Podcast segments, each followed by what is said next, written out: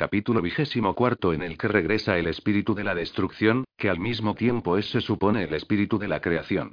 Y a todo esto a Reinegan le toca elegir.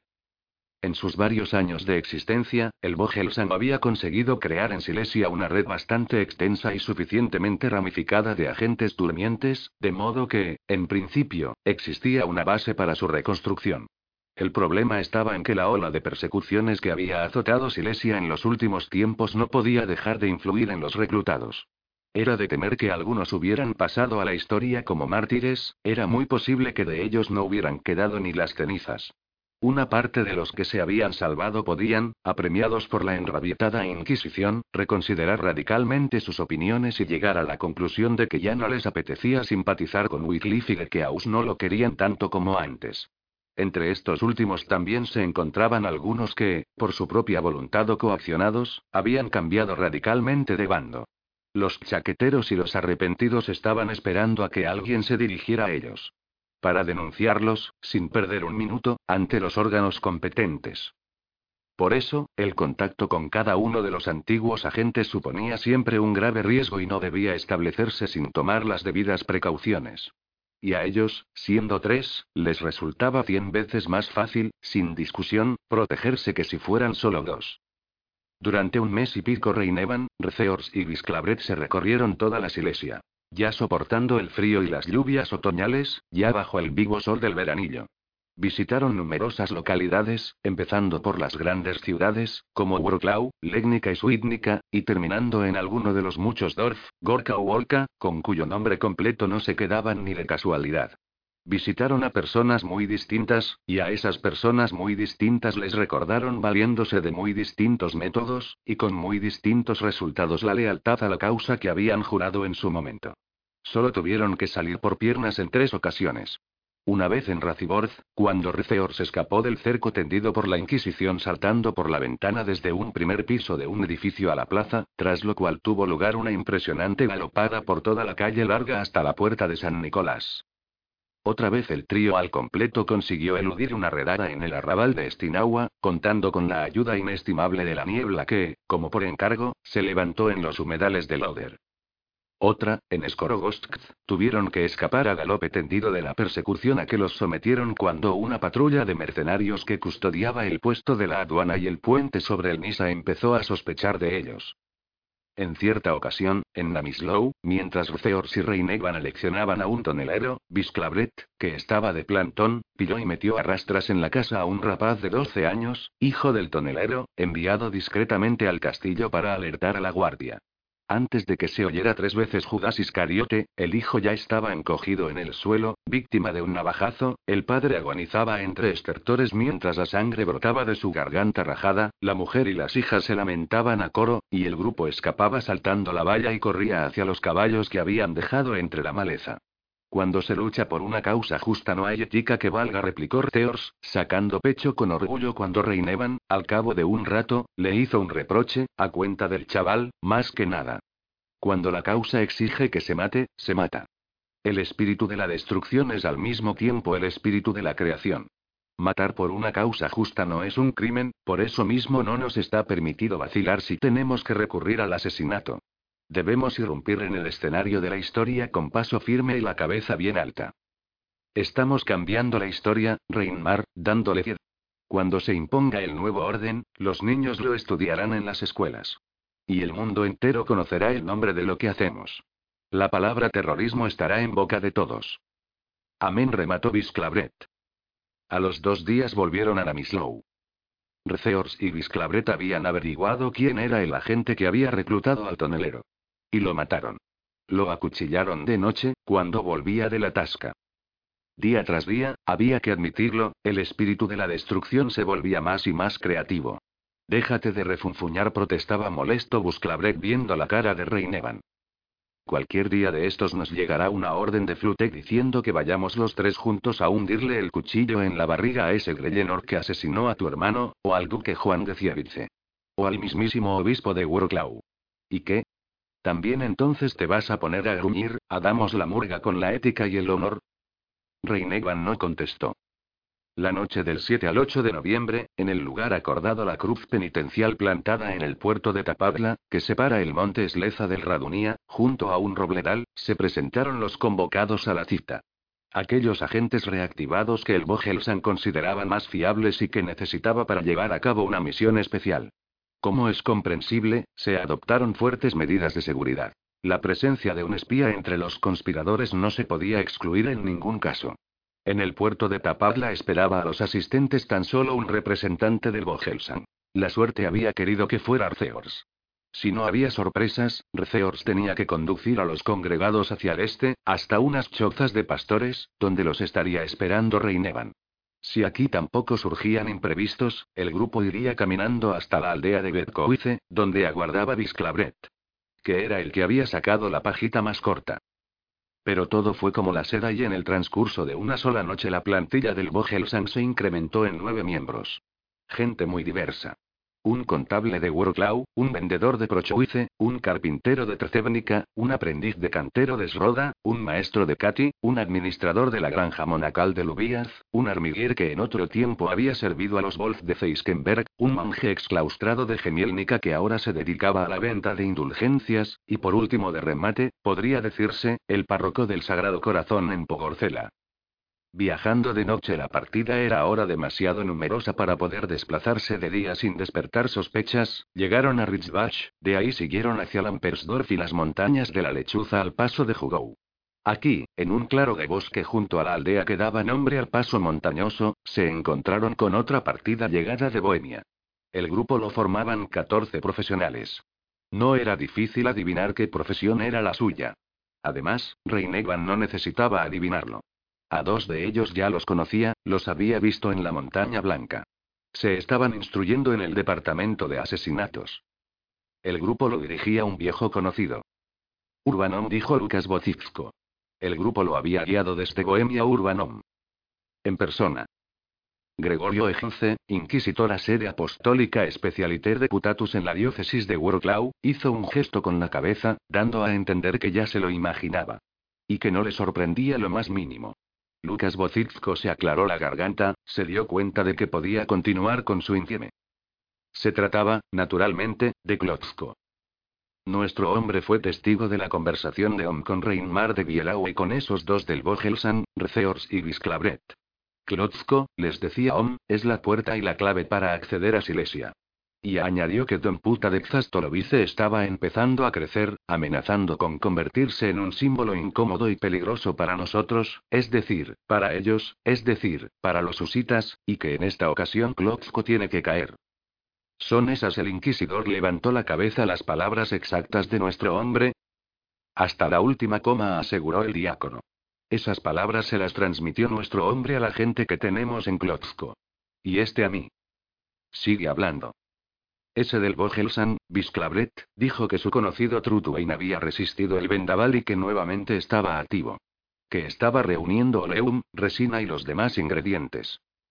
Que esta vez no iba a faltar de nada, que iban a provocar tal incendio en Klotzko que, son sus propias palabras, que a Don Puta se le iban a chamuscar los bigotes en el castillo. Y que esta vez no iban a ser ellos los que escaparan por el agujero de la mierda, sino Don Puta. Asimismo lo dijo, con esas precisas palabras. Por el agujero de la mierda, así pues, el grupo de Dujo Ejince ya se ha infiltrado en Klotzko. ¿Cuándo empezó la operación? El viernes después de San Martín. No se infiltraron todos a la vez, sino paulatinamente, de dos en dos, de tres en tres, para no despertar sospechas. Nuestro hombre, afortunadamente, estaba en uno de los primeros grupos infiltrados. Por eso sabemos que es verdad lo de ese Trutwin. El tal Trutwain, Joan Trutwain, es altarista en la iglesia de Santa María, y hace tiempo que espía para los usitas. En él, por lo visto, funciona en Klotzko desde hace años una célula incipiente dedicada a las labores de espionaje y de sabotaje. En este momento, el inquisidor apartó el sello con el que se entretenía. En este momento el grupo al completo ya está en Klotzko, si no he entendido mal, ¿no? ¿Todos ellos? Todos excepto On, Bielau, Visclabret y otros tres. Estos el día de San Martín pasaron por Jugou. Nuestro hombre no sabe a dónde fueron. ¿Qué ordena su reverencia? ¿Qué medidas adoptamos? Desde detrás de la ventana llegaba el barullo de la ciudad, las vendedoras ambulantes discutían en el mercado de gallinas. El inquisidor papal callaba, frotándose la nariz. Ese hombre nuestro preguntó al fin, ¿quién es? Casper Domit. Un contable. De aquí, de Wroclaw. Domit, no ha sido chantajeado. De ser así, me acordaría, yo no me olvido de un chantaje, pero tampoco me suena que le hayamos pagado. Entonces, ¿no será un idealista? Pues sí, es un idealista. En ese caso, no le quites el ojo de encima, Lucas Amén, reverencia. Preguntabas, añadió Gregorio Egince, ¿qué hay que hacer? De momento nada.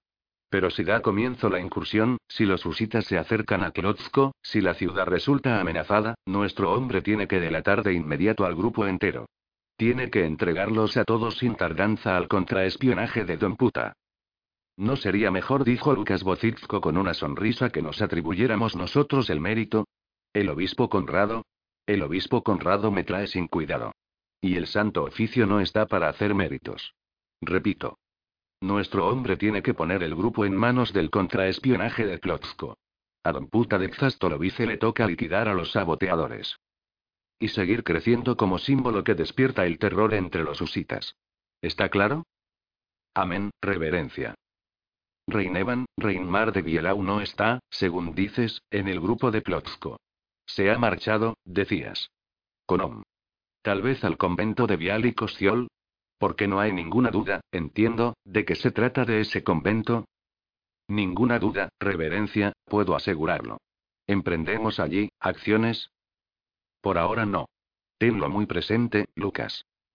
Si Reinevan, en cambio, regresara a Klotzko, si contactara con los saboteadores, en resumen, si cayera en las garras de Don Puta, tenéis que rescatarlo. Sano y salvo. ¿Comprendido? Como ordenéis, reverencia. Puedes retirarte. Quiero rezar. Seis jinetes marchaban en dirección a Suítnica. Om, Reinevan, Visclavret y tres de los sicarios llegados de Bohemia. Estos, sin embargo, solo los acompañaron hasta Frankenstein. Antes de entrar en la ciudad se separaron y se perdieron en la gris lejanía. Sin malgastar una palabra en despedirse.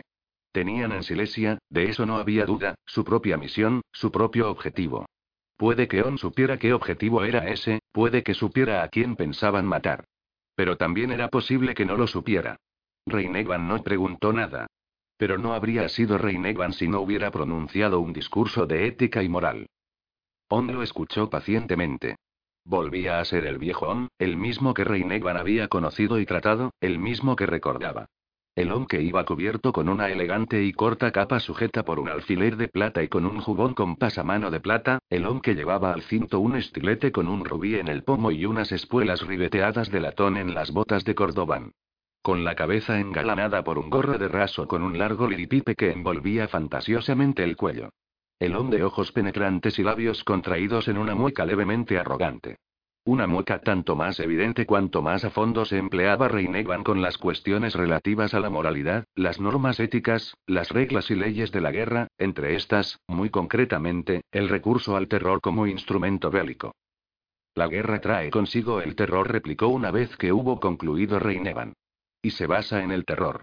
La guerra, en sí misma, es terror. Ipso facto. Zawiza el negro de Garbowo no te daría la razón. Él entendía de otra forma la guerra y el ius militare. Zawiza el negro ya no vive. ¿Cómo? ¿No te habías enterado? On se volvió en la silla. ¿No te llegó la noticia de la muerte de uno de los más célebres caballeros de la Europa contemporánea? Zawiza el negro falleció. Leal vasallo, acompañó al Luxemburgo en su expedición contra el turco, poniendo sitio a la fortaleza de Golubac, a orillas del Danubio.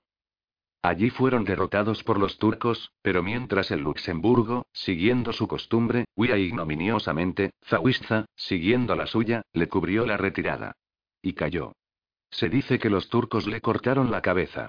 Ocurrió el 28 de mayo, el viernes después de San Urbano, mi patrón, de ahí que recuerde también la fecha.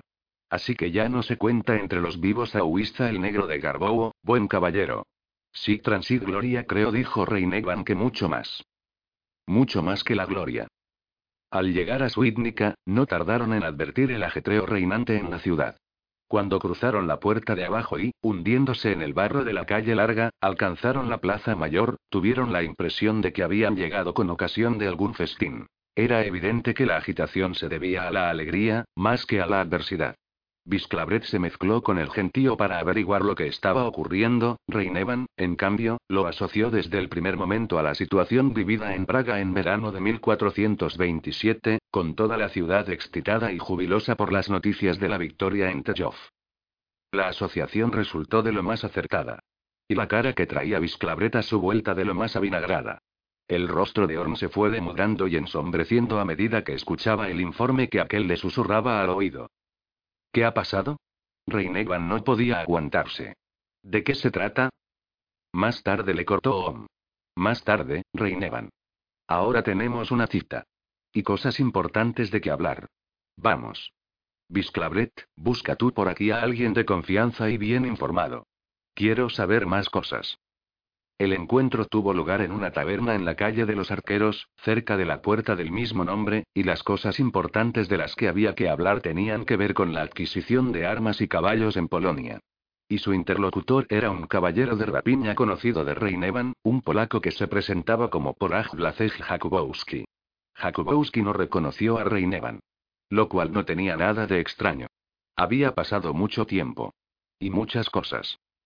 La conversación se vio un tanto alterada por el bullicio y el humor excesivamente alegre de los clientes que abarrotaban la taberna. Era evidente que los vecinos de Suidnica tenían alguna buena razón para festejar. Reinevan no era el único que quería saber qué razón era esa. O sea, ¿que os han derrotado? Interrumpió repentinamente las negociaciones Jakubowski, señalando con un movimiento de cabeza a los burgueses que estaban regocijándose. ¿En la? ¿En Kratzau o algo así? Por lo visto los señores Polenz y Kolditz os han dado para el pelo, por ahí andan diciendo que os habéis llevado una buena somanta. ¿Eh? Cuenta, Orm, tengo interés en conocer más detalles. No es buen momento para hablar de esas cosas. En ese preciso instante apareció Bisclabret, Poraj adivinó enseguida qué clase de noticias traía. E insistió en que, a pesar de todo, sí era buen momento. No había escapatoria. Los huérfanos de Han de que empezó titubeante el desollador habían puesto sitio a una fortaleza en Bohemia, mi informador no recuerda de qué fortaleza se trata ni dónde está. Se estaban quedando sin suministros, no se veía el final del asedio, de modo que decidieron mandar algunos destacamentos a saquear. A la Usacia. El 6 de noviembre dejaron envuelto en humo Friedland, en los días siguientes devastaron los alrededores de Forcelek, Lobau y Citau. Cargaron los carros con el botín, reunieron el ganado y emprendieron el camino de vuelta. Por la carretera que pasa por Radek del Nisa. Y allí. Cayeron sobre ellos, ¿verdad? Sí reconoció de mala gana Visclabret. Kralovex mostró demasiado soberbio. Menospreció a los alemanes, no los valoró como se merecen. Mientras tanto, las seis ciudades movilizaron un poderoso contingente de hombres armados dirigidos por Lothar Gersdorf y Ulrich Diverstein. De la Baja Lausacia llegó en su ayuda a marchas forzadas el preboste Hans von Polenz, de Suidnica vino Albrecht von Kolditz. Muy pronto se unieron los duques Juan de Zagán y su hermano Enrique el Mayor de Glogau, para colmo aportó sus mesnadas Gogze Schaff del castillo de Greifenstein. Fueron corriendo detrás de Kralovic, el día de San Martín, al alba, atacaron por sorpresa la columna en marcha de los huérfanos. A una milla de Radek. Al lado de Kratzau. Y los derrotaron. ¿Y de qué manera? Bisclabret tenía la cara como esa gente que no puede escupir y no tiene más remedio que tragar saliva. Kralovet consiguió escapar, perdió, perdió varios. Varios cientos de hombres remató el polaco. Los carros. Y todos los víveres. Pero en Kratzau gruñó el desollador también quedaron muchos cadáveres alemanes. Con Lothar Gersdorf al frente. En cualquier caso, dijo entre dientes Jakubowski, Kratzau ha demostrado que no sois invencibles. Solo Dios es invencible. ¿Y quienes gozan del favor de Dios? El polaco sonrió maliciosamente. ¿Acaso vosotros, usitas, habéis perdido ese favor? Los designios divinos hombre miró directamente a los ojos son inescrutables, mi señor Jakubowski. No se descubren ni pueden preverse. Muy distintos son los hombres, estos son previsibles. Pero no vale la pena perder el tiempo en deliberaciones. Volvamos a nuestros tratos. Eso es lo importante en estos momentos. Urbanom tenía otros asuntos importantes, y no eran pocos. Y Reinevan, ascendido al rango de asistente, tenía cada vez menos posibilidades de regresar en breve conjunta. En Suidnica no se entretuvieron mucho tiempo, se marcharon a Nisa, tras despedirse de Bisclavret. Ya nos veremos. En el momento de la despedida el desollador miró profundamente a los ojos a Reinevan. Ya nos veremos, a su debido tiempo. Más vale que no te olvides de eso, me presentaré. Me presentaré en ese acogedor convento tuyo y te recordaré cuáles son tus obligaciones. Sonó más bien como una amenaza, pero Reinevan no se lo tomó a pecho. No hubo tiempo. Om le estaba apremiando.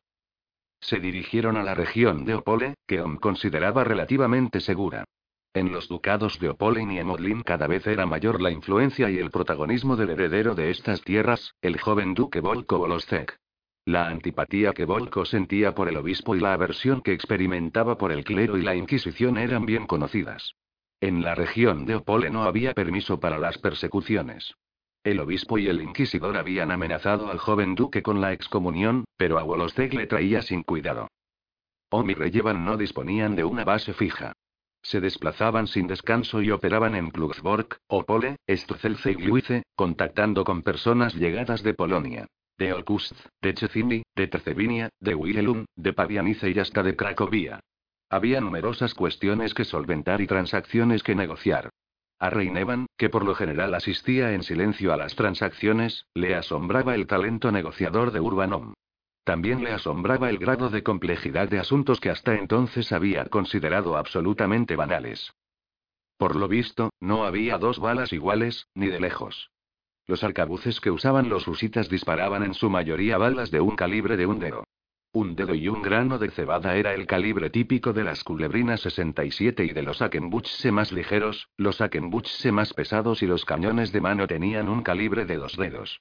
Los cañones de las bombardas estaban normalizados para balas de un calibre de dos dedos y un grano. Urbanom tenía que negociar con los representantes de las herrerías polacas el suministro de todas esas clases de proyectiles en las cantidades precisas. Tampoco era igual, como quedó claro, la pólvora que requerían las distintas armas, mucho habían cambiado las cosas desde los tiempos de Bertold Schwarz. Las proporciones de salitre, azufre y carbón vegetal tenían que ser pesadas escrupulosamente, y de distinto modo en función de cuál era el arma a que se destinaba la pólvora.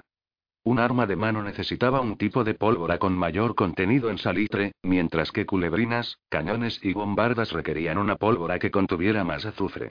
Si la mezcla no era la apropiada, la pólvora solo valía para fuegos artificiales, y malamente.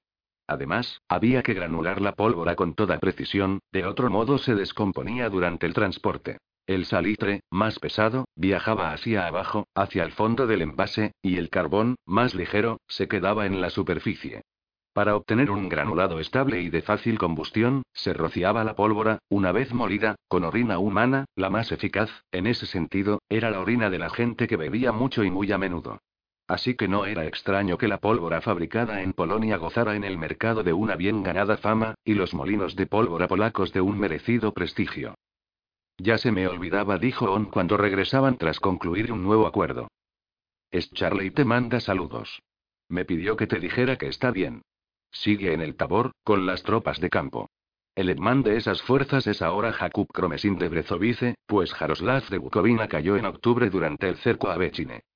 Charlie había participado en el asedio, también había tomado parte en las incursiones en Austria y en el ataque al Alto Palatinado. Se encuentra bien, creo que ya te lo he dicho. Está sano y contento. A veces, demasiado. ¿Y Sansón Mieles? ¿Sansón está en Bohemia? No lo sabía. Al día siguiente fueron a Tostek, a tratar con los polacos de balas, calibres, azufre y salitre. A Reinevan el tema empezaba a cansarle un poco. Soñaba con regresar al convento, con Junta. Soñaba con que ocurriera algo que le permitiera regresar. Y su sueño se cumplió. Tenemos que despedimos, anunció en tono sombrío, al regresar de la escuela colegial de Opole, a donde iba con cierta frecuencia, aunque siempre solo, sin Reinevan. Debo partir. No me lo esperaba, confieso que no me esperaba que ocurriera tan pronto. Reinmar, otra vez tenemos guerra. Los huérfanos de Kralovec han cruzado la frontera de Silesia. Por el paso de Levin. Avanzan como una tempestad, derechos a Klotsko. Es posible que no llegues a la ciudad antes de que Kralovet comience el asedio. Pero tienes que dirigirte hacia allí. De inmediato. Al caballo, amigo. Adiós, Om. Era el 5 de diciembre de 1428. Segunda semana de Adviento. Fue hasta Brzet por la carretera de Cracovia, y de camino le llegaron las noticias. Los huérfanos de Kralovec habían devastado a sangre y fuego la cuenca de Klotsko. Habían incendiado Bistrucica, pasando a cuchillo a sus moradores. Por lo que daban a entender las noticias, Kralovec aún no había atacado el propio Klotsko, ni siquiera estaba cerca de la ciudad. Pero en toda la Silesia, al igual que en marzo, empezaba a cundir el pánico. Los refugiados atascaban los caminos. Reinevan se apresuró. Pero no en dirección a Klotsko. Fue a Vial y. A reunirse con Junta. Ya no estaba lejos. Había dejado atrás Pucegomo, ya se veía el Rummelsberg. Y entonces, en el camino del bosque, sintió la magia. Al borde del camino relumbraba el blanco esqueleto de un caballo, bastante cubierto ya de hierba, evidente recuerdo del raid de primavera. La montura de Reinegan se asustó y se encabritó, resopló, pateó en el sitio. No obstante, no había sido el esqueleto lo que había asustado al caballo, tampoco habían sido los lobos u otras fieras. Reinegan había sentido la magia. Estaba capacitado para sentirla. Ahora la sentía, podía olería, oírla y verla en el fuerte olor a humedad y amor, en los graznidos de las cornajas, en los tallos de la angélica, quemados y endurecidos por la escarcha. Sentía la magia. Y, cuando miró a su alrededor, descubrió cuál era su fuente. Un bosquecillo de árboles desnudos ocultaba una construcción de madera. Una pequeña iglesia. De alerce probablemente. Con un esbelto campanario puntiagudo. Se apeó del caballo. Situada justo en el paso de los guerreros de Dios, la iglesia había estado a punto de resultar incendiada, como atestiguaba la pared delantera, totalmente ennegrecida, y la columna medio carbonizada que había junto a la entrada. Pero el fuego no había llegado a consumir el edificio, probablemente salvado por la lluvia. O por algo distinto. El interior estaba desierto, habían arramblado con todo lo que había en la iglesia, que no debía de ser mucho. Y el resto lo habían destruido.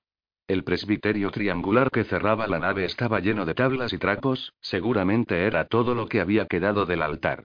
También aquí eran visibles las huellas del fuego, con grandes manchurrones chamuscados. Se habría tratado del fuego de la furia, del fuego del odio y la destrucción, el fuego de la ciega venganza por la hoguera de Constanza.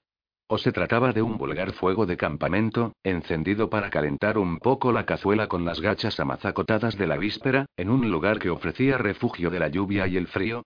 No se podía saber con seguridad. Reinegan había visto en las iglesias ocupadas ambas clases de fuego. La magia que había sentido emanaba justamente de allí. Porque allí, en el sitio donde en otros tiempos había estado el altar, había un quex. Un hexágono trenzado con palillos, liber, tiras de corteza de abedul, lana e hilos de colores, así como el hecho amarillento, asperilla, hojas de roble y una hierba llamada erisimón, que incrementaba notablemente el Dwimercraft, es decir, el poder mágico. La elaboración de un ex era algo típico de una hechicera de aldea o de un miembro de la vieja raza. Alguien la hechicera o el de la vieja raza lo había llevado hasta allí y lo había depositado. Para rendir homenaje. Para mostrar respeto. Y compasión. En las tablas pulidas que revestían la pared del presbiterio había algo pintado. En las toscas pinturas no se advertían huellas de hachazos, no habían sido emborronadas a base de hollín y excrementos. Al parecer, los guerreros de Dios que habían acampado allí no habían tenido tiempo. O ganas. Se acercó. La pintura rodeaba todo el presbiterio. Se trataba de un ciclo de imágenes, una secuencia de escenas correlativas. Totentanz. El pintor no era un gran artista. Era un artista más bien mediocre y, sin ninguna duda, autodidacta. ¿Quién sabe? Igual, con vistas a ahorrar, había cogido el pincel el propio párroco o el vicario. Las figuras las había pintado de forma primitiva, alterando las proporciones de manera ridícula. Cómicos hasta el espanto resultaban los esqueletos, delgados como palillos, que daban brincos y arrastraban a una danza mortal a las distintas dramatis personae de la pintura. El papa, el César coronado, el caballero con lanza y armadura, el mercader con una talega de oro, el astrólogo de exagerados rasgos semíticos. Todas las figuras eran cómicas, lastimosamente patéticas, si no hacían reír, al menos despertaban una sonrisa de lástima. Hasta la propia muerte era digna de conmiseración. Grotescamente risible, en aquella pose, cubierta con un sudario, como salida de un teatrillo de marionetas, proclamando su escatológico memento mori, escrito sobre su calavera con negras letras cuadradas. La escritura era regular, la inscripción bien legible. Decididamente, el artista era mejor calígrafo que pintor. Eran ir en un sonstistalies klagen ir musete ir en einer pfeife wagen. 68 Inesperadamente Lex empezó a retumbar con fuerza mágica. Y la muerte giró de pronto su grotesca calavera. Y dejó de parecer grotesca. Resultaba aterradora. El oscuro interior de la pequeña iglesia se volvió aún más oscuro. La escena pintada en las tablas, por el contrario, se iluminó. El sudario de la muerte se hizo más blanco, los ojos de los cadáveres se encendieron, el filo de la guadaña que sujetaban sus manos huesudas emitió un resplandor mortífero. Una doncella, una de las figuras alegóricas del corro mortal, se inclinaba humildemente ante la muerte. La doncella tenía las facciones de Juta. Y la voz de Juta. Con la misma voz de Juta imploraba piedad a la muerte. La voz implorante de Juta resonaba en la cabeza de Rey Negan como una flauta, como una esquila. Sum esponsa formosa mundo et especiosa, 69 La voz de la muerte, al responder a sus súplicas, sonó como un crujido de huesos triturados, como el chirrido del hierro sobre el cristal, como el rechinar de los portones del cementerio roídos por el óxido. Llames mutata, a color en un poliata. 70 Reinegan comprendió. Salió rápidamente de la iglesia, montó de un salto, con un grito y unos golpes de espuelas puso el caballo al galope. La horrible voz seguía chirriando y rechinando en sus oídos. Llames mutata, a color en un poliata. Ya desde lejos pudo ver que algo no iba bien en el convento. El portillo, habitualmente cerrado a cal y canto, estaba abierto de par en par. Dentro, en el patio, cruzaban fugazmente siluetas de hombres y caballos.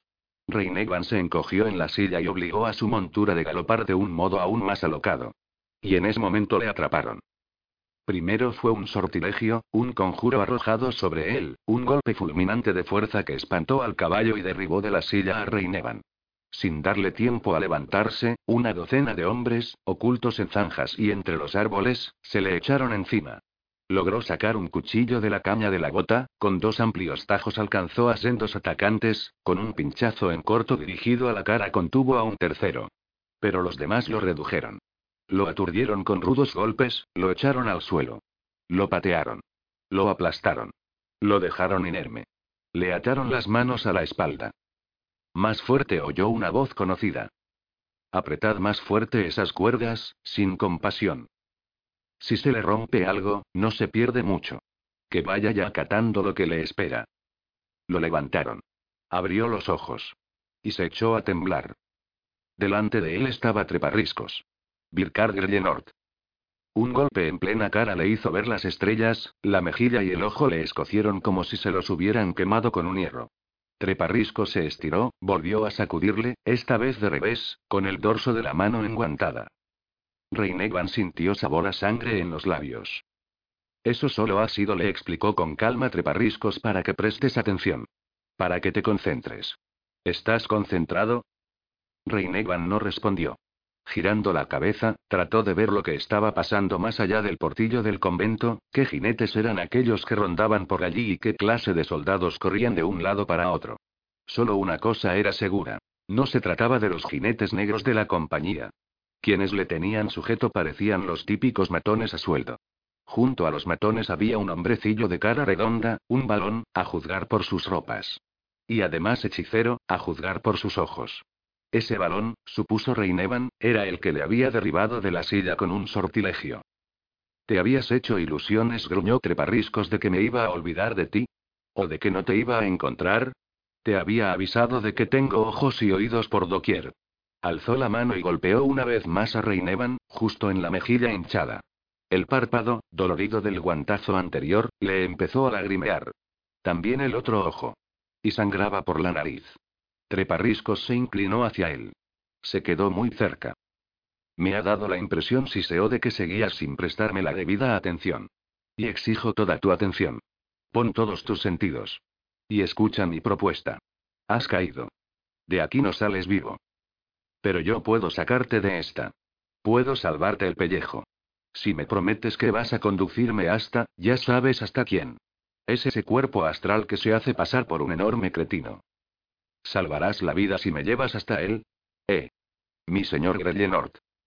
Desde lo alto de su silla los miraba un caballero con armadura completa de placas. A lomos de un caballo cubierto por un caparazón escaqueado con un dibujo en azul y plata. Reinegan lo reconoció. Se acordaba de él. El duque exige que lo llevéis ante él. De inmediato. ¿Te decides? Aún tuvo tiempo de susurrarle treparriscos. ¿Me llevarás? No. Lo vas a lamentar. En el patio del convento había un gran revuelo de jinetes y soldados. A diferencia de los variopintos y un tanto desarrapados esbirros de treparriscos, los arqueros y los infantes del patio iban vestidos como es debido, todos iguales, de negro y rojo. Entre los jinetes predominaban los coraceros, ya fueran armiguers o escuderos. Traedlo para acá. Traed a Lusita. Reinegan reconoció la voz. Reconoció la postura, el atractivo rostro viril, la nuca afeitada a la moda caballeresca. Reconoció el águila negra y roja. Era Juan, duque de Cievice, quien mandaba a los hombres armados que ocupaban el patio del convento. El duque en persona, con su manto bordado de armiño sobre una armadura milanesa. Traedlo acá, más cerca. Hizo una señal imperativa con la cabeza. Señor Mariscal Borschnitz. Grellenort. Venid. Y a ese balón apartadlo de mi vista. No soporto a los hechiceros. Le acercaron a Reinevan. El duque lo observó desde arriba, desde lo alto de su silla de caballero. Tenía los ojos claros, de color gris. Reinevan ya sabía a quién le recordaban los ojos y los rasgos de la cara de la abadesa. Los molinos de Dios muelen despacio, pero muelen muy fino, recitó Juan de Cievice con voz nasal y en tono patético. Despacio pero fino, sí, sí. Has renegado de la religión y de la cruz, Bielau, eres un Judas. Te has dedicado a la nigromancia. Has tramado un atentado contra mí. Serás castigado por tus crímenes, Bielau. Serás castigado por tus crímenes. Cuando acabó la frase, ya no miraba a Reinevan. Miraba hacia un extremo del claustro. Allí había cuatro monjas. La abadesa entre ellas. En este convento declaró Juan con voz atronadora, alzándose sobre los estribos, se ha dado cobijo a los usitas. Se ha dado asilo a espías y traidores. Eso no va a quedar impune. ¿Me oyes, mujer? Tú no eres quien para castigarme, replicó la abadesa, con voz sonora y decidida. No eres quien. Infringes las normas, duque Juan. Infringes las normas. No estás autorizado a entrar en el terreno del convento. Estas son mis tierras y estos son mis dominios. Y este convento existe por la gracia de mis antepasados. Este convento existe por la gracia de Dios. Y no está sometido ni a ti ni a tu autoridad ni a tu jurisdicción. No tienes derecho a entrar aquí ni a permanecer aquí. Ni tú ni tus hombres. Ni ese canalla ni sus esbirros. Y él, Juan de Cievice, de pie sobre los estribos, señaló a Reinegan tenía derecho a estar aquí. Un año entero, ¿Acaso se permite, hermana, esconder aquí a los herejes? ¿A quienes son como aquel de allí? Reinegan miró hacia donde había señalado el duque. En el punto en que el muro que rodeaba el claustro hacía esquina con la pared de la enfermería, cubierta con secos renuevos de hiedra, estaba tendido Bisclabret. Reinegan lo reconoció por la zamarra de piel de ternero, hecha a medida, que el francés se había agenciado hacía poco y con la que presumía delante de todo el mundo. Solo gracias a la chamarra lo pudo reconocer. Sus restos habían sido masacrados de una manera atroz. El Miles Gallicus de rubios cabellos, el viejo Ecorkeur, el desollador, debía de haber librado una dura batalla cuando se vio rodeado. Y no se dejó atrapar vivo. ¿Y bien? preguntó sarcásticamente el duque. ¿Acaso contaba el convento con una dispensa para acoger a herejes y criminales? A fe mía que no es así. Calla, pues, mujer, calla.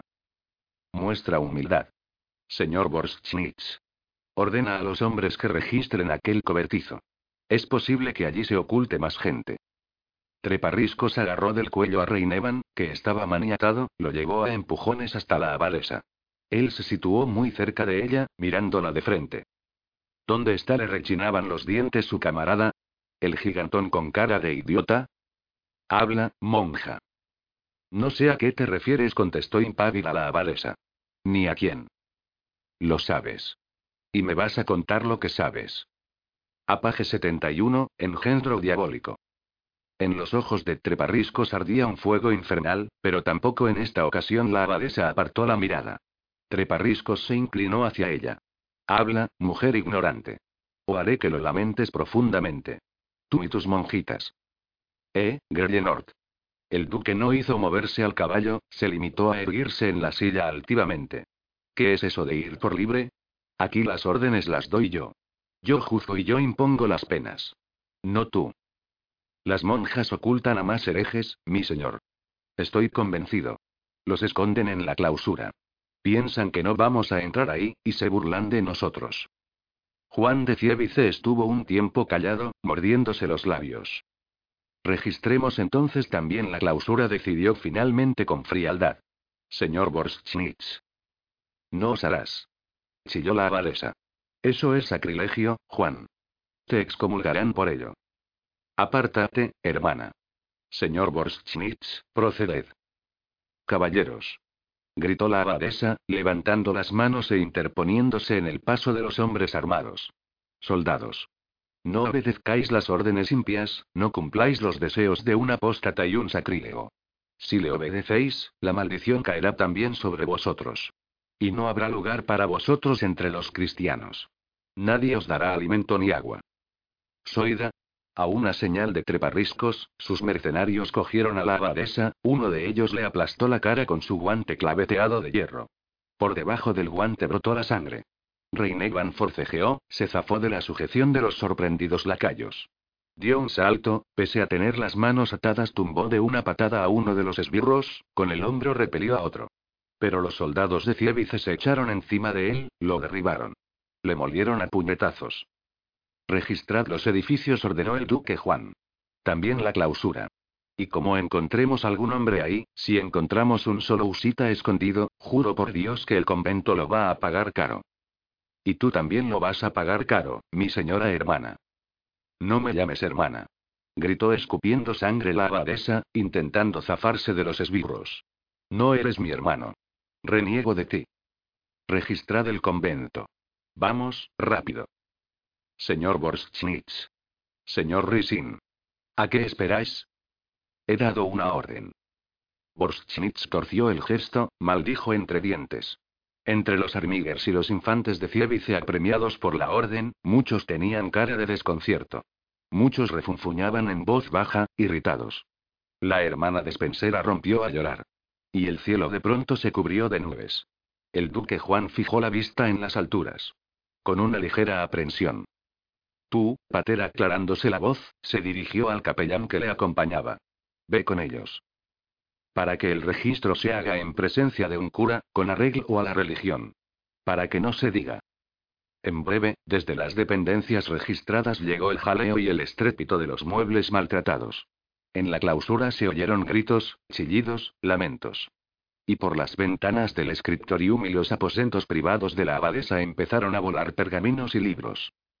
Treparriscos recogió algunos. Wycliffe, dijo entre risas, volviéndose hacia la abadesa. Joaquín de Fiore. Waldauser. Eso es lo que se lee aquí. ¿Y tú, bruja, osas amenazamos? Por estos librillos te pudrirás en los calabozos del obispo, vas a criar moho allí. Y la excomunión con la que nos asustabas va a recaer sobre todo este monasterio herético tuyo. Basta, basta, Grellenord le cortó ásperamente Juan de Cievice. Baja ese tono y déjala en paz. Mucho me mandas tú aquí.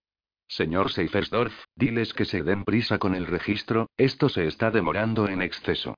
Haced un montón con todos estos libros y pasquines. Y prendedles fuego. ¿A unas pruebas heréticas? Grellenort. Que no te tenga que llamar al orden. Los mamotretos se ennegrecieron y se retorcieron entre las llamas. El registro concluyó. No se encontraron hombres ni usitas en la clausura. La cara enfurecida de Treparriscos hablaba por sí sola. En cambio, el rictus avinagrado del duque Juan se suavizó de repente, convirtiéndose en una sonrisa, su atractivo rostro se iluminó. Reinevan, sujeto por los lacayos, giró el cuello, miró a su alrededor. Vio que era lo que había animado al duque. Y en ese momento se le cayó el alma a los pies. Borschnitz y Risin traían a Juta desde la clausura. Sí, sí, Bielau oyó la voz del duque, le dio la impresión de que sonaban muy lejos. Sé mucho de ti. ¿Por qué crees que sabía que iba a encontrarte aquí? En Klotzko han atrapado a unos espías usitas, a todos los han capturado vivos. Uno de ellos, camarada tuyo, estaba muy bien informado. Se resistió a hablar durante mucho tiempo, pero al final largó. Y lo contó todo. Del convento. De ti. Y también de tus amorios. Tal y como se esperaba Reinevan, la comitiva del duque Juan fue toda derecha por la carretera de Ciavice. Pero, en contra de sus expectativas, el duque no se dirigió a Ciavice, sino que ordenó hacer un alto en Enricou. En las inmediaciones del monasterio. A los cistercienses que acudieron corriendo a darle la bienvenida, el duque les agradeció la acogida, y dispuso acampar en la linde del bosque, bajo un enorme roble. Encendieron allí una gran hoguera, empezaron a preparar las viandas que le sacaron los monjes, descorcharon un tonelete. Reinegan contempló todo aquello desde el caballo, del cual no le permitían apearse. Tres hombres lo vigilaban sin descanso. Tenía el cuerpo entumecido por culpa de las apretadas ligaduras, y estaba aterido de frío. No tuvo ocasión de ver a Juta. La tenían encerrada en uno de los carros cubiertos, no la dejaban salir. Durante la marcha el propio duque se había acercado en varias ocasiones a mirar bajo la lancia. También Treparriscos había echado algunos vistazos al carro. Reinegan temblaba, presintiendo lo peor. Pronto quedó claro a qué obedecía la parada, y precisamente bajo aquel roble. Allí, en el extremo de la aldea, empezaron a aparecer jinetes. Caballeros con armadura completa. Cada uno con su séquito, más o menos nutrido, de armiguers, arqueros e infantes. A los invitados los iba saludando Ince von mariscal del duque. El propio Juan de Cievice se limitaba a fruncir los labios, y con unos gestos mínimos de la cabeza daba a entender que aceptaba las respetuosas reverencias. Solo a uno de los caballeros le prestó Juan algo más de atención. En su escudo figuraba una manzana de sinople, traspasada por tres espadas. El blasón de los Fulstein. Salud, señores, por fin se dignó hablarles el duque Juan. Debo expresar mi agradecimiento a aquellos a quienes servís por haberos enviado, a petición mía, como sus representantes. Gracias también a vosotros por el esfuerzo. Bienvenidos a mis tierras. Doy la bienvenida a Opava y el ducado de Glubdosice en la persona del noble señor Fulstein. Doy la bienvenida al obispado de Wroclaw y la ciudad de Grotkow en la persona del señor Starosta Tannenfeld. Bienvenida sea Wroclaw, bienvenida Suidnica. Los nombrados respondieron con reverencias. Los enviados de Wroclaw no llevaban señales visibles, pero en uno de ellos Reinegan reconoció con asombro al caballero de rapiña Ain von Xime. Suidnica estaba representada por un caballero que llevaba en su escudo el botador de plata de los Opelun. El representante del obispo, el starosta de Grotkow, Tannenfeld, llevaba en la silla un escudo con una corona de ruda de sinople sobre burelas de gules y oro, una figura que recordaba al blasón de la casa de Ascania. La razón por la que el preclaró duque os ha llamado se dirigió a los reunidos Inceborschnitz ya la habrán adivinado los nobles señores con seguridad. Los herejes bohemios han vuelto a invadir nuestras tierras. Nuevamente amenazan la ciudad de Klotzko. Y nuevamente, una vez que hayan dado cuenta de Klotzko, vendrán contra nosotros. Ha llegado el momento de unir nuestras fuerzas. De presentar resistencia. Los husitas no podrán con Klotzko, juzgó el enviado de su ítnica, el Opel con el botador en el escudo. Don Puta de Xastolovice ha reforzado las defensas, tiene una guarnición poderosa y valiente. A traición no le van a coger, pues a los espías husitas los ha pescado como cangrejos. Ahora mismo los somete a tortura y los va ejecutando de uno en uno, y para colmo tiene a su servicio a nuestro verdugo de su ítnica. Se dice, je, je, que el maestro tiene mucho trabajo con los husitas. Y nosotros, Borschnitz se retorcía el bigote, gracias a eso, disponemos de buenas informaciones. Sabemos bastante del enemigo. ¿Queríais decir algo al respecto, honorable señor Reynitz? Pero eso dijo uno de los representantes de Wroclaw, compañero de von que sabéis de los husitas no es ningún secreto, ni lo sabéis solo vosotros. Todo el mundo lo sabe todo sobre ellos. Los manda Han Kralovek de a quien ya conocíamos. Tiene a sus órdenes dos centenares de hombres a caballo, unos tres millares y medio de soldados de infantería y doscientos carros con artillería. Imagino lo que vamos a decidir aquí. Y pregunto, ¿lograremos reunir una fuerza capaz de medirse con la de Kralovec? Eso enseguida lo sabremos, respondió Juan de Ciavice. De vosotros depende justamente, honorables señores. Pues confío en que con buenas noticias habréis sido enviados. Trasladadme, así pues, tales noticias. Por orden. Tú primero, Reynitz, en vista de que ya habías tomado la palabra. Noble duque. El de Wroclaw se enderezó. Debéis perdonarme, pero no estaba hablando, me limitaba a preguntar. Yo, Jorge Reynitz de Falkenberg, soy un simple asalariado. Hago lo que me mandan. Y los señores del Consejo de la ciudad de Wroclaw me han mandado que no abra la boca y me limite a escuchar. Así pues, escucharé primero lo que otros hayan de decir. Porque, por orden de los señores del Consejo, mi deber es averiguar quiénes de los aquí representados tienen intención de combatir a los husitas. Y quiénes, como de costumbre, van a preferir entenderse con ellos y llegar a un acuerdo. Fulstein de Opava se ruborizó ligeramente, pero no dijo nada, limitándose a levantar con orgullo la cabeza. Juan de Cievice se puso de morros. Opel no se contuvo. Lo pasado, pasado está. Estalló. Y lo que sea, será. Swidnika ha demostrado que sabe batirse con los herejes, lo ha demostrado tan claramente como cualquiera de los aquí presentes. ¿Quién derrotó a los husitas en Kratzau? ¿Quién le dio para el pelo a ese Kralovet que hoy está a las puertas de Klotzko? Nosotros. Señor Starosta Albrecht von Kolditz y señor teniente de Starosta Stost. La caballería de Swidnika estuvo presente en la batalla de Kratzau, con la carroña herética quedó cubierto el campo de batalla. No tienen derecho a murmurar de su ítnica aquellos que hasta el presente solo han sabido huir ante los husitas. Bien dicho, la sonora voz del duque Juan se elevó por encima del murmullo. Justas e importantes palabras ha pronunciado el caballero Von Opel. Un nombre importante. Kratzau, nobles caballeros. No lo olvidéis. Kratzau. Un Kratzau no hace primavera, advirtió Tams von Tannenfeld, estarosta de la ciudad episcopal de Grotkow, que hasta entonces había guardado silencio. Ha pasado un mes desde la batalla, y el presunto derrotado Kralovek vuelve a damos quebraderos de cabeza en Klotzko. La de Kratzau, no lo niego, fue una batalla importante, pero sería más sensato ver aquello como un golpe de suerte. O como un grano, dijo Reynitz. Que le cayó a una gallina ciega. Los caballeros se carcajearon. Open se puso colorado. La envidia habla por vosotros. Gritó. Tenéis envidia de la fama y la gloria de Swidnika y las lausáceas.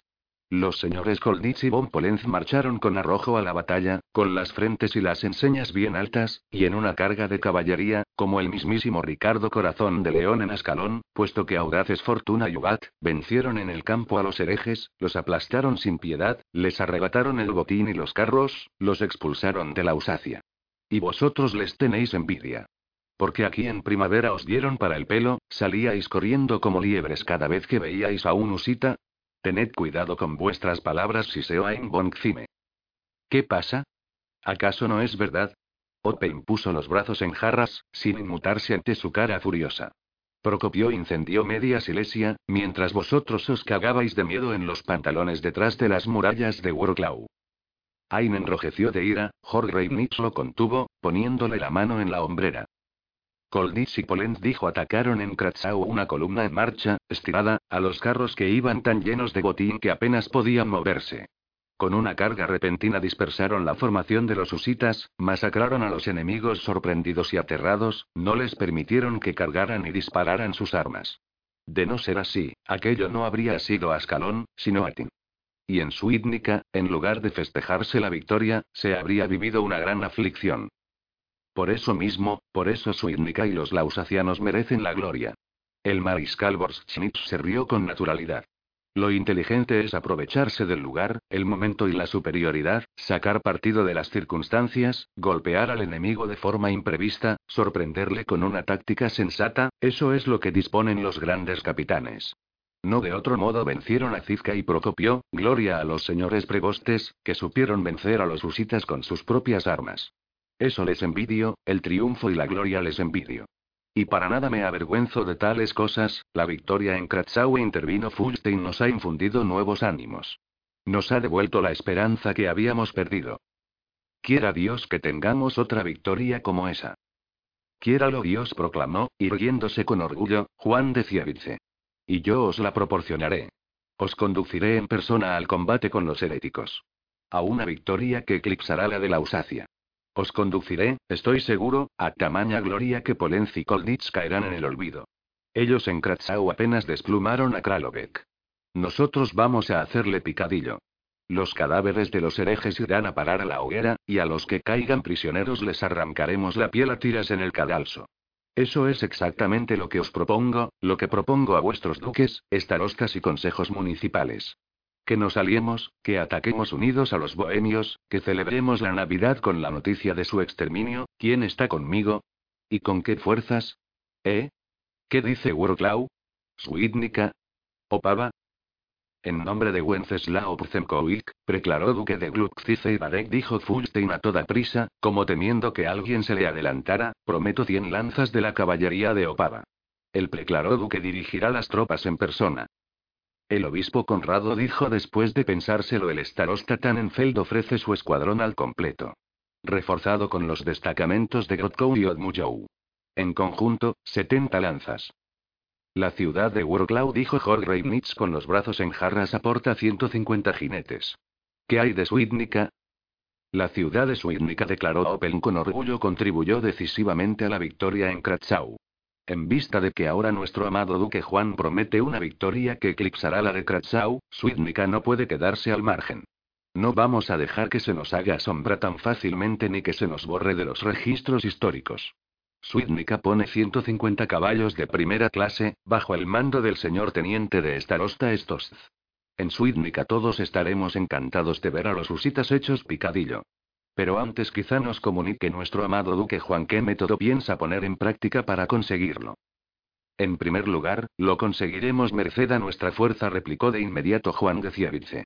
Teniendo en cuenta lo que habéis dicho, he calculado que nuestra potencia asciende a varios millares de jinetes, 300 de ellos de caballería pesada. Kralove tiene 4.000 soldados de infantería y apenas 200 jinetes. Y dado que un caballero acorazado vale por una decena de infantes, contamos con superioridad. En segundo lugar, procederemos con ellos del mismo modo que en Kratzau. Cargaremos emboscados contra la columna en marcha. Después de conseguir que se dirijan a un sitio donde estaremos esperándolos. ¿Y de qué manera Opel levantó las cejas vamos a conseguirlo? Tenemos nuestros medios. El enorme treparriscos que chillaba y daba saltos junto a la ventana del castillo de Nisa sorprendió a Conrado, obispo de Wroclaw, aunque hay que reconocer que el obispo podía igualmente haber sorprendido al treparriscos. En sus seguros aposentos no se estaba entregando, oh milagro, ni a la orgía ni a la bebida ni al juego. No. Estaba leyendo. Dedicaba su tiempo a la lectura. El treparriscos, una vez que pudo entrar, se transformó rápidamente en una figura humana. Echó un vistazo al libro que descansaba en el atril. Sacudió la cabeza, asombrado más no poder. No solo se trataba de las sagradas escrituras, de una Biblia bellamente iluminada. Para colmo, era una Biblia en alemán. Ya sé lo que te trae hasta aquí, y encima volando dijo, para sorpresa de Treparriscos, el piasta Conrado, duque de Oresnica, obispo de Wroclaw y representante en Silesia del rey Segismundo de Luxemburgo. Has hecho un esfuerzo baldío. No acepto tu petición. Hoy es 22 de diciembre no domini 1428. Treparriscos se sentó, alargó la mano para coger la garrafa que había en la cómoda.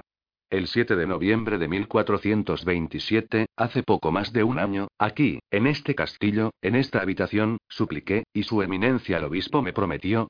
Su eminencia ha cambiado de opinión, le cortó Conrado de Olesnica. Y lo ha hecho ad maiorem dei gloriam. Reinmar de Bielau se ha convertido en un importante peón en el juego, y la apuesta se ha vuelto puñeteramente alta. ¿Con qué contabas tú? ¿Con qué te iba a entregar a ese Bielau para que pudieras torturarlo? Con algún propósito privado que no está nada claro para mí. Ya sé, ya sé que antes teníamos otros planes en relación con Bielau, que nos iba a servir para encubrir el asunto del asalto al alcabalero. Pero ahora el bien de la Iglesia y del país exige que hagamos algo muy distinto. Te he ordenado que colaboraras en las investigaciones con el duque Juan. Le di mi autorización a Juan para que irrumpiera en el convento de Vial y Costiol. Ja, seguramente habría entrado también sin autorización, el convento se encuentra en sus tierras, y la abadesa es hermana suya, pero eso no es lo fundamental. Lo fundamental es que Juan de Cievice se atreva a hacer algo realmente grande. Si la empresa bélica sale bien, y tiene muchas posibilidades de salir bien, les propinaremos un golpe tremendo a los herejes, un golpe como no han recibido hasta ahora. ¿Lo comprendes, Birkart? ¿Te entra en la mollera? Primero la derrota en Kratzau, ahora la paliza que en breve les va a dar Juan de Ciavice. Se desvanece el mito, según el cual no es posible vencer a los husitas en el campo de batalla. Otros seguirán nuestro ejemplo. Para ellos, será el principio del fin. De su fin, hijo mío. Yo estuve a las puertas de Praga en el año 20, en la coronación de Segismundo. Miré desde el castillo a la ciudad, agazapada al otro lado del río, como un perro rabioso. Al marcharme de allí, me juré a mí mismo que alguna vez volvería. Que vería con mis propios ojos cómo a ese perro rabioso se le quebraban los colmillos, cómo toda esa nación herética sufría el castigo por sus crímenes cómo fluía la sangre por todas las calles de esa abyecta ciudad, hasta teñir de rojo el Moldava. Y así ha de ser, con la ayuda de Dios. Y un paso importante para ello es el que va a dar Juan, duque de Ciavice. Y el plan militar que yo he trazado y que Juan va a poner en práctica. Ese plan tiene que funcionar. Dios lo quiere. Y yo también lo quiero. Por eso el obispo se puso tieso. Te prohíbo categóricamente cualquier tipo de actuación que pudiera poner en riesgo mi plan. O aunque solo sea complicarlo. Juan tiene a Reinmar von Bielau en los calabozos del castillo de Ciavice. Te prohíbo que te acerques un solo paso a esos calabozos, te prohíbo que hables con Reinmar, te prohíbo que le pongas un dedo encima. Te lo prohíbo categórica y terminantemente.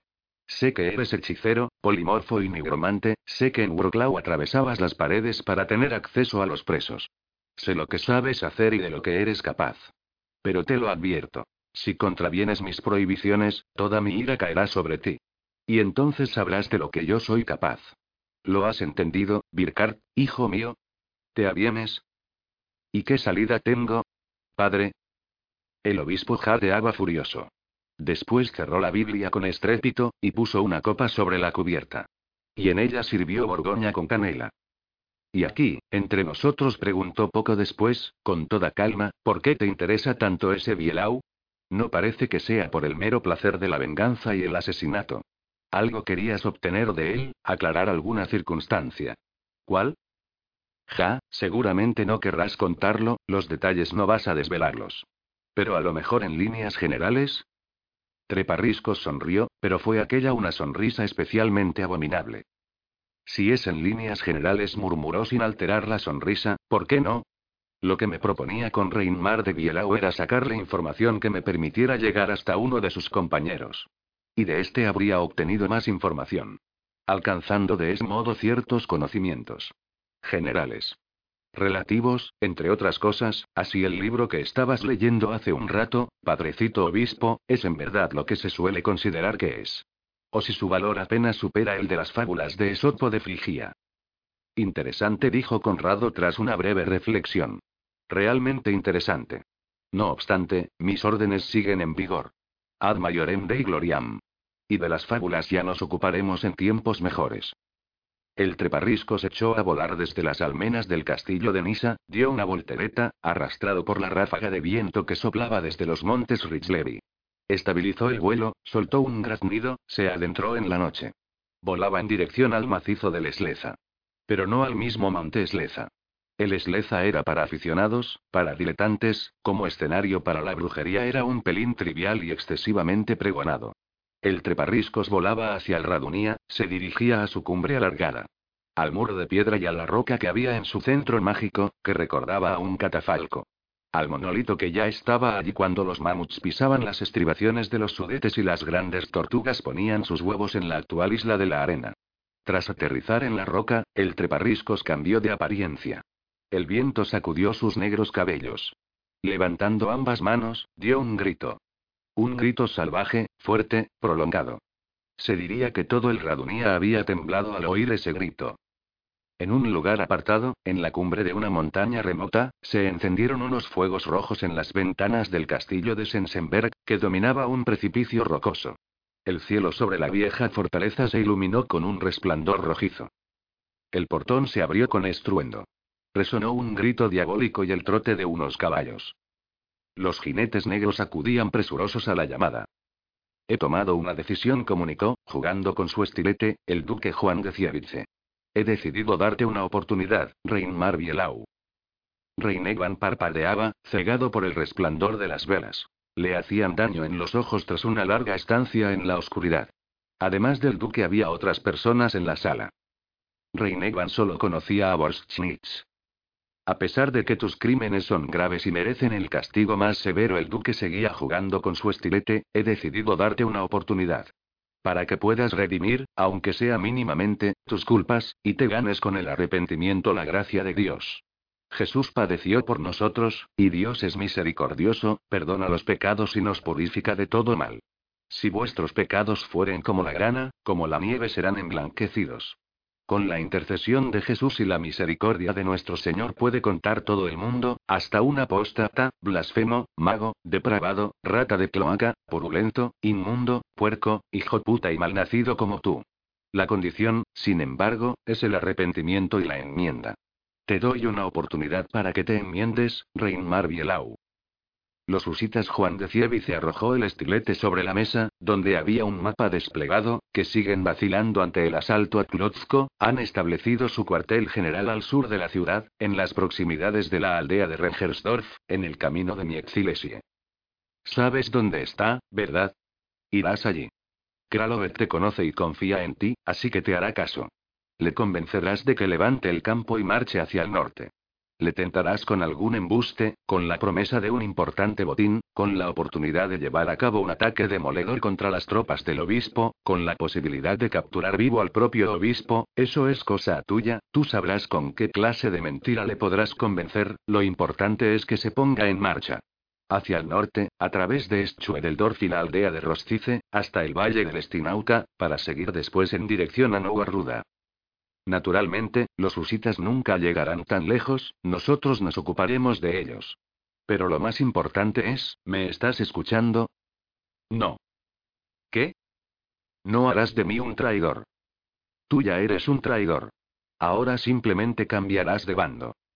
No. Reinevan. ¿Sabes lo que se le puede hacer a un hombre con ayuda de unas tenazas al rojo y una brocha para el alquitrán?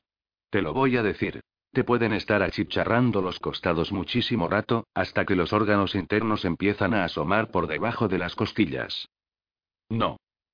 ¿Con qué un héroe? Juan de Cievice hizo una señal con la mano. ¿No piensa traicionar? Ni aunque lo arrastren a la cámara de torturas. ¿Y qué pasa si se le muestra que a quien van a torturar no es al héroe? ¿Que van a achicharrarle los costados a otra persona? ¿Y al héroe se le obliga a asistir a la operación? Atónito y completamente paralizado por el terror, Reinegan ya lo sabía antes incluso de que el duque hiciera aquella señal con la mano. Lo sabía antes de que los jayanes condujeran a la sala ajuta. Pálida y sin oponer resistencia. El duque Juan ordenó con un gesto que se la acercaran más. Si hasta entonces Reinegan se había engañado con la ilusión de que el señor feudal no se iba a atrever a apresar ni a ultrajar a una apolda, de que no iba a osar hacer daño a una noble, a una doncella de una familia de caballeros, en ese momento la expresión de la faz y los ojos del duque hicieron desmoronarse y pulverizarse sus esperanzas. Juan de Cievice, con una sonrisa lasciva y cruel, rozó la mejilla de Juta, la muchacha apartó bruscamente la cara. El duque se rió, se colocó por detrás de ella, de un violento tirón le arrancó de los hombros la coteardía y la camisa, y en presencia de Reinevan, que se debatía en brazos de los lacayos, le estrujó los pechos desnudos. Juta maldecía y forcejeaba, en vano. La tenían bien sujeta. Antes de que nos pongamos a achicharrar estas dos maravillas gemelas, se burló Juan, jugueteando brutalmente con el busto de la joven, me llevaré al catre a la doncella. Y si sigues dándotelas de héroe, la doncella irá a parar a las mazmorras municipales, para que también allí se diviertan. Porque debes saber, Bielau, que allí siguen pasándoselo de lo lindo los vigilantes y los guardias, la misma cofradía en cuyas manos tuvo la desgracia de caer en su momento la borgoñona. Va a ser la segunda que les toca a los muchachos una vez que el duque se harta de ella, je, je. Y en cuanto a ti, haré que te encierren en la celda vecina. Para que lo oigas todo y puedas imaginarte lo que ocurre. Y luego, luego a chicharrar. Suéltala, susurró Reinevan, con voz apenas audible. Suéltala, déjala, no te atrevas, ten compasión de ella, duque, haré lo que me ordenes. ¿Cómo? No lo he oído. Haré lo que me ordenes. El caballo que le facilitaron era resabiado, nervioso e inquieto. O igual solo se le había contagiado la inquietud del jinete. Hasta el camino que partía de la puerta de Rotkow lo escoltó un grupo de caballeros, entre ellos Borschnitz, Seifersdorf y Risin. Y el duque Juan en persona. Hacía frío. Las hierbas, heladas, cubiertas de escarcha, crujían bajo las herraduras de los caballos. Al sur, el cielo encapotado anunciaba ventisca. Los husitas Juan de Cievi se tiró de las riendas de su montura han de marchar hacia el valle del Estinauca. Y a partir de ahí por el camino real de Nova Ruda. Ya puede ser convincente, Bielau. Ya puede ser convincente. Que te sirva de acicate el pensamiento de que si tienes éxito, si los husitas se hallan allí donde quiero que se hallen, salvarás a la doncella. Si fracasas, si me traicionas, la perderás, la condenarás a la ignominia y al tormento. Así que esmérate. Reinegan no contestó. El duque se irguió en la silla. También puede ayudarte en esta empresa la idea de que, llevando la perdición a los herejes, salvas tu alma inmortal. Sí, gracias a ti, acabamos con todos ellos, el buen Dios con seguridad te premiará por esa acción. Reinegan tampoco contestó en esta ocasión. Se limitó a mirar. El duque no le quitaba ojo. Ay, vaya una mirada, vaya una mirada. El duque torció el gesto. Igualita que la de Helfradesterz, con el que tanto te une y te unió. ¿No vas a intentar asustarme, como Sterz en el cadalso? ¿No vas a decirme, oh Diemiri, eras Tiri, lo que hoy me pasa a mí, mañana te tocará a ti? No te lo voy a decir. Muy sensato. Porque yo cada sílaba que pronunciases te la haría pagar. O más bien a tu doncella. Por cada sílaba una aplicación de hierro candente. No lo olvides, Bielau. No lo olvides ni un instante. No lo olvidaré. En marcha. Había unos pordioseros, leprosos y vagabundos sentados en cuclillas en la puerta de Rotkow. El duque Juan, muy satisfecho consigo mismo, ordenó al mariscal Borschnitz que les arrojara un puñado de monedas. Los mendigos se pelearon por aquellos vellones, la comitiva siguió su camino, las herraduras resonaron, con un eco prolongado, bajo la bóveda de la puerta. ¿Noble duque? ¿Sí? Sibielau, Inceborschnitz tosió, tapándose la boca. Si Bielau cumple su cometido, si lleva a cabo lo que le habéis ordenado, ¿dejaréis libre a la doncella? ¿También a él le perdonaréis? Juan de Cievice se rió secamente. Esa risa, en principio, debería bastarle a Borschnitz como respuesta. Pero el duque prefirió exponer su idea. Dios empezó es misericordioso, disculpa y perdona. A veces, sin embargo, se precipita tanto en su misericordia que quizá no sepa lo que hace. Eso me dijo en cierta ocasión el obispo de Wroclaw, Conrado, y es un obispo, no un curilla cualquiera, y sabe tantas cosas. Por eso, decía el obispo, antes de que Dios perdone a un pecador, hay que hacer que aquí, en este valle de lágrimas, pague como es debido por sus pecados y culpas. Eso es lo que dijo el obispo, y yo creo que estuvo bien dicho. A Reinmar de Bielau y su fulana les tocará sufrir. Sufrir mucho. Y cuando, después de tanto sufrimiento, se presenten ante la faz divina, que Dios les perdone, si es esa su voluntad. ¿Lo has pillado, mariscal? Lo he pillado, duque. El cielo se puso de color morado, anunciando ventisca. Y algo peor aún. Peor por desconocido. Capítulo vigésimo quinto en el que Reinegan realiza una elección. Pero no todo acaba bien. Dejó atrás Frankenstein, rodeando las ciudades del sur, a través de Sarno. Le dolía la cabeza horriblemente, los encantamientos no daban resultado, las manos, temblando sin parar por culpa de los nervios, no le obedecían.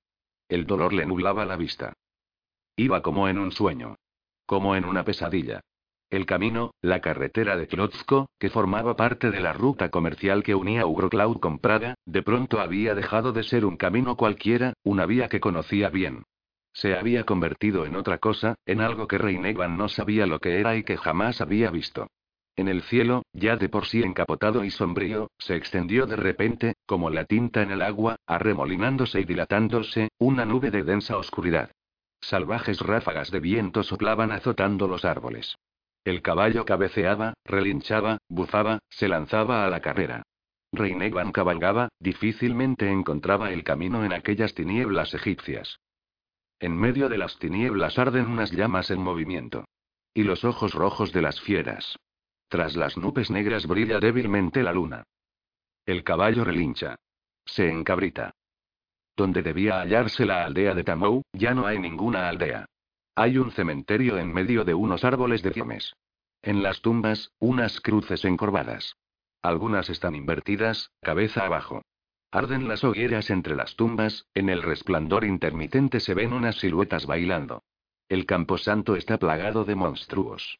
Los lemures arañan las lápidas con las uñas. En pusas y necúrates emergen de la tierra helada. Muronli y Mormoliki alzan la cabeza, aullan a la luna. Entre los monstruos Reinegan lo ve claramente se encuentra Drosselbart. Ahora, ya muerto, es aún más delgado que en vida, es más cadavérico que un cadáver, recuerda enteramente a una momia, a un viejo esqueleto forrado con un pellejo reseco. Uno de los lémures le ha hincado los dientes en un codo, se lo roe y mastica. Drosselbart no parece darse ni cuenta. Cuando se trata de una causa justa, grita, dirigiéndose a Reinevan, el individuo no cuenta.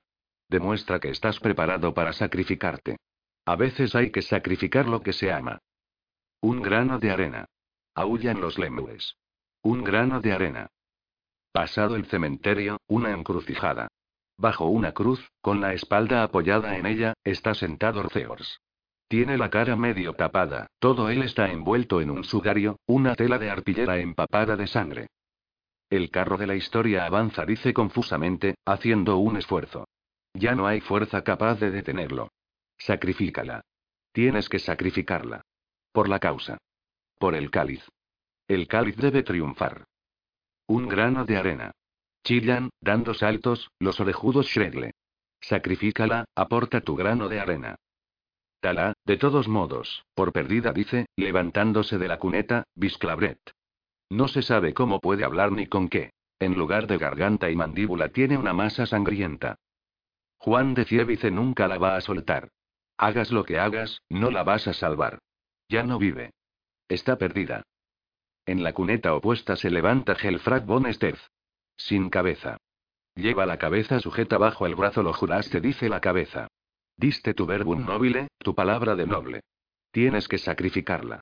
Yo sacrifiqué, mi propia vida. Cumplí con mi deber. Le juré, oh Diemiri, eras Tibi, oh Diemiri, eras Tibi, los cascos golpean la tierra. Reinegan galopa, inclinado en la silla.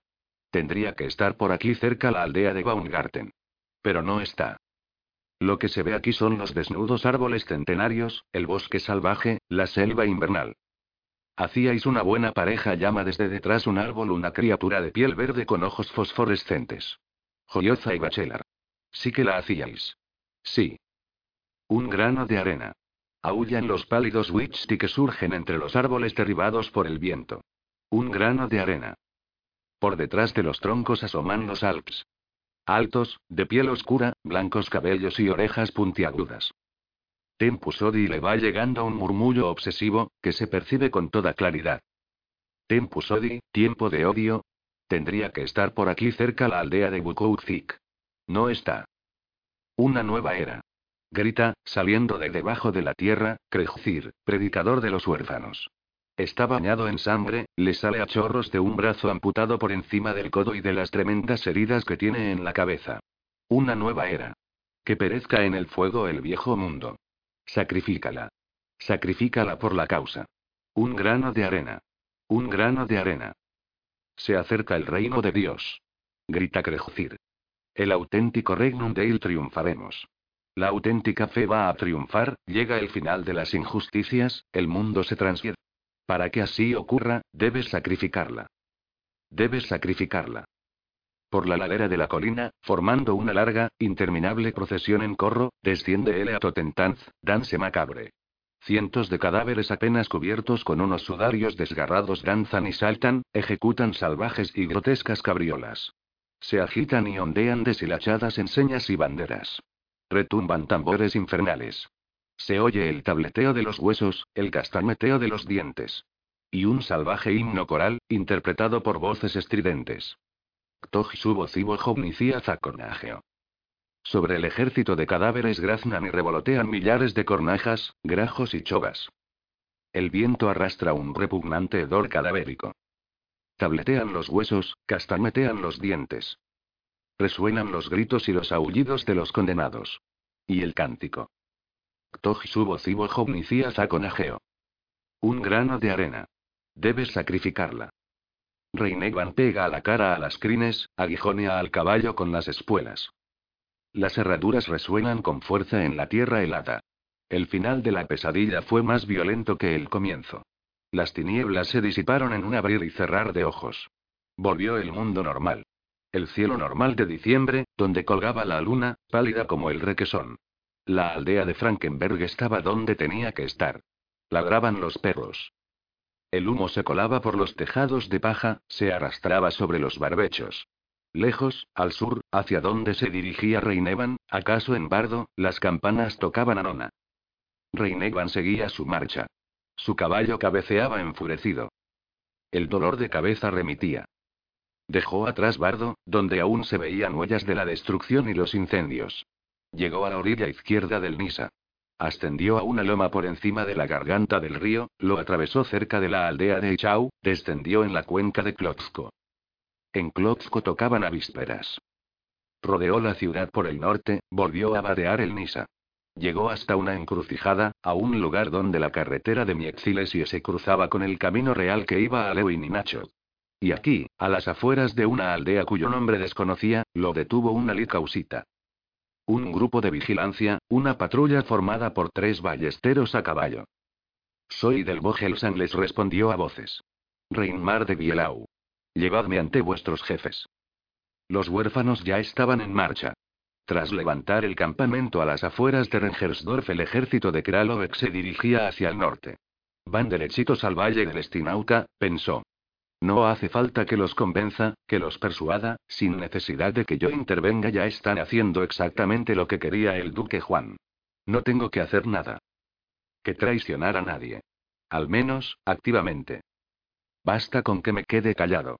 Con no revelar lo ocurrido. Juta se salvará. La columna, custodiada en los flancos por fuerzas de caballería y de infantería, tenía una longitud como de media milla. A ojo, habría en la formación unos 150 carros de guerra y otro medio centenar de carros de transporte, de los de intendencia. La patrulla tardó un buen rato en llevar a Reinevan hasta los Edmonds. A la cabecera de la columna, que ya había dejado atrás, sobradamente, Schwedeldorf. Reinevan. Han Kralovec de Gadek pareció muy sorprendido. ¿Estás vivo? Se rumoreaba que Don Puta te había torturado en Klotsko. Que habíais caído en sus garras, Receors y tú, qué milagro. No es el momento, hermano. No es el momento. Comprendo. A Kralovek se le congeló la expresión. Cuenta qué novedades traes. Reinegan respiró hondo. Juta, pensó. Perdóname, Juta. Juan de Cievice viene a vuestro encuentro desde el norte, al frente de un millar de jinetes de caballería pesada. Se proponen atacaros en marcha. Repetirlo de Kratzau. Kralovek apretó los dientes al oír ese nombre. Los otros Edmans murmuraron por lo bajo. Entre ellos estaba Han Kolda de Zampach. Estaba Matej Salava de Lipa. Estaba alguien que se parecía a Matej y que portaba idénticos blasones, sin duda era su hermano Han. Estaba Braza de Klinstegen, montado en un gran rucio caballeresco, exhibiendo, como de costumbre, el escudo familiar de los Ronovik, con sus escaleras de asalto. Estaba Vilen de Mekov, hermano de Litomisl, a quien Reinevan conocía de vista. Estaba Piotr de Lichwin, llamado Piotr el Polaco, actual comandante del castillo de Omole, tomado en primavera. Fue precisamente Piotr el Polaco, negro como un cuervo, el primero en hablar. ¿Y qué más? preguntó con voz maliciosa. ¿Te han mandado que nos cuentes el duque de Cievice y Don Puta? ¿De qué más tienes que convencernos? Tenía, replicó Reinevan, subrayando sus palabras, mirando a Kralovek, en vez de mirar al polaco. Tenía que convenceros de que hicierais lo que ya estáis haciendo vosotros mismos. De que marcharais hacia el norte, al valle del Estinauca. Vais de cabeza a una emboscada, derechos a las fauces de Juan de Cievice. Si yo fuera un agente infiltrado, como sugiere el señor de Lichwin, me bastaría con quedarme callado. Pero si es Reinevan, dijo Braza de Klinstegen. Sí es uno de los nuestros. Y nos está advirtiendo. ¿Qué iba a conseguir con lo que nos ha dicho? Que detengamos nuestra marcha de Glod espacio Vilengenik. Que proporcionemos a las tropas enemigas el tiempo que necesitan. Que demos tiempo a las aldeas que pensamos saquear para que escapen con todos sus bienes. No conozco a este individuo. Yo sí que lo conozco, le cortó en seco Kralovek. Ordeno que se detenga la columna. hermano Willem. Patrullas y destacamentos hacia el norte y en dirección a Klotsko. Hermano Piotr, hermano Matej. Haced formar a la caballería. ¿Levantamos la radva? Sí, confirmó Kralovek, poniéndose de pie en los estribos para observar el panorama. Allí, cruzando ese riachuelo, al pie de la colina. ¿Cómo se llamaba esa aldehuela que acabamos de pasar? ¿Alguno lo sabe? Stari y Elislau. Aquí podemos hacerles frente. Adelante, hermanos. Rápido. La formación de la fortaleza de Carros, la Gozobar Alba, ya la había visto Reinegan en numerosas ocasiones. Pero nunca tan bien ejecutada como en esta ocasión. Los huérfanos de Kralovex movían como posesos, pero el orden y la organización eran asombrosos. Primero formaron el centro, el nucleus, un anillo de carros de intendencia, en cuyo interior se guardaron los caballos de carga y las reses. Alrededor de ese centro empezaron a montar rápidamente la araba propiamente dicha. Un rectángulo de carros de guerra. Los carreteros situaron hábilmente sus vehículos en las posiciones adecuadas. Desengancharon a los caballos y los condujeron al centro. Los carros fueron dispuestos de acuerdo con el sistema de rueda con rueda, de modo que la rueda trasera izquierda de un carro se podía unir con cadenas a la rueda delantera derecha del carro de atrás, gracias a lo cual la pared de carros tenía forma escalonada. Cada varios carros se dejaba un hueco en el que se apostaba la artillería. Arcabuces, culebrinas, pequeños cañones. Cada lado de la fortaleza constaba de una cincuentena de carros de guerra, todo el Wagenburg formaba un cuadrado de un lado de no menos de 200 pasos. Antes de que empezara a anochecer, la fortaleza de carros ya estaba lista. Y aguardando. Habíamos planeado conquistar Klotzko a traición, repitió Braza de Klinstegen, sosteniendo pensativo la cuchara en el aire, por encima del puchero. Pero no ha dado ningún resultado. Capturaron a todos los nuestros que había allí. Y los torturaron hasta la muerte. Entre ellos estaba Roteors, por lo visto sufrió un tormento atroz en el cadalso, en la plaza pública. Y se decía que tú también habías encontrado allí un final horrible. Me alegro de que te hayas salvado. Yo también me alegro. Reinegan apretó los dientes. También ha muerto Visclabret. Lo asesinaron. Es el final del Bohelsang. Quedas tú. Has sobrevivido. He sobrevivido. Brazda volvió a sorber de la cuchara, pero solo por un momento. Si esos silesios no se presentan, si resulta que, puedes tener problemas, Reinevan. ¿No te da miedo? No. Callaron, tomaron algunas cucharadas de sopa. Se ensortijaba el humo de la hoguera. Resoplaban los caballos del anillo interior de Wagenburg. ¿Brazda? ¿Qué? No he visto a ningún predicador en el Estado Mayor. Ni a Procopillo, ni a Krejcir. Procopillo, Ronovic se sonó, se limpió la nariz. Procopillo está en Praga, haciendo carrera. Está decidido a que le nombren obispo. Krejcir pereció en Kratzau, le mataron a hachazos en compañía de sus pequeños honderos, le masacraron de tal modo que no dejó ni restos que enterrar. Teníamos otro cura, pero era bastante delicado, siempre estaba enfermo. Pasó a mejor vida. Lo enterramos en Dusniki. Hará dos semanas de eso. Os habéis quedado, Reinegan se aclaró la voz. Así que nos hemos quedado sin consuelo espiritual. Tenemos vodka. Bastante deprisa y bastante repentinamente lo cierto es que estaban a 26 de diciembre cayó la noche. Y entonces retomaron las partidas, acá las patrullas, la caballería de Piotr el polaco. En la plaza de la fortaleza de carros, donde centelleaban las hogueras, empezaron las borracheras de los jinetes. Vienen. Le anunció jadeante Piotr el polaco a Kralovek. Vienen, hermano. Ese alemán, Reinevan, ha dicho la verdad. Vienen. Fuerzas de caballería, únicamente, no menos de mil caballos. Águilas de Silesia en las banderas. También pueden verse emblemas de Opava. Han penetrado en la cuenca de Klotsko, están en las afueras de la ciudad. Antes del alba los tendremos aquí. ¿Atacarán? preguntó Han Kolda. Habían planeado atacamos en marcha, como hicieron en Kratzau. Pero, cuando se den cuenta de que estamos preparados, ¿nos atacarán? Solo Dios sabe, contestó Kralovek. Nosotros, en cualquier caso, no tenemos escapatoria, nos toca esperar. Recemos, guerreros de Dios. Padre nuestro, que estás en los cielos. Hacía frío, empezaba a caer una nieve seca y menuda. ¿Qué aldea es esa que tenemos delante? Mikowiek, noble duque. Y un poco más allá está ya Schwedeldorf. Entonces, ha llegado el momento. Ha llegado el momento.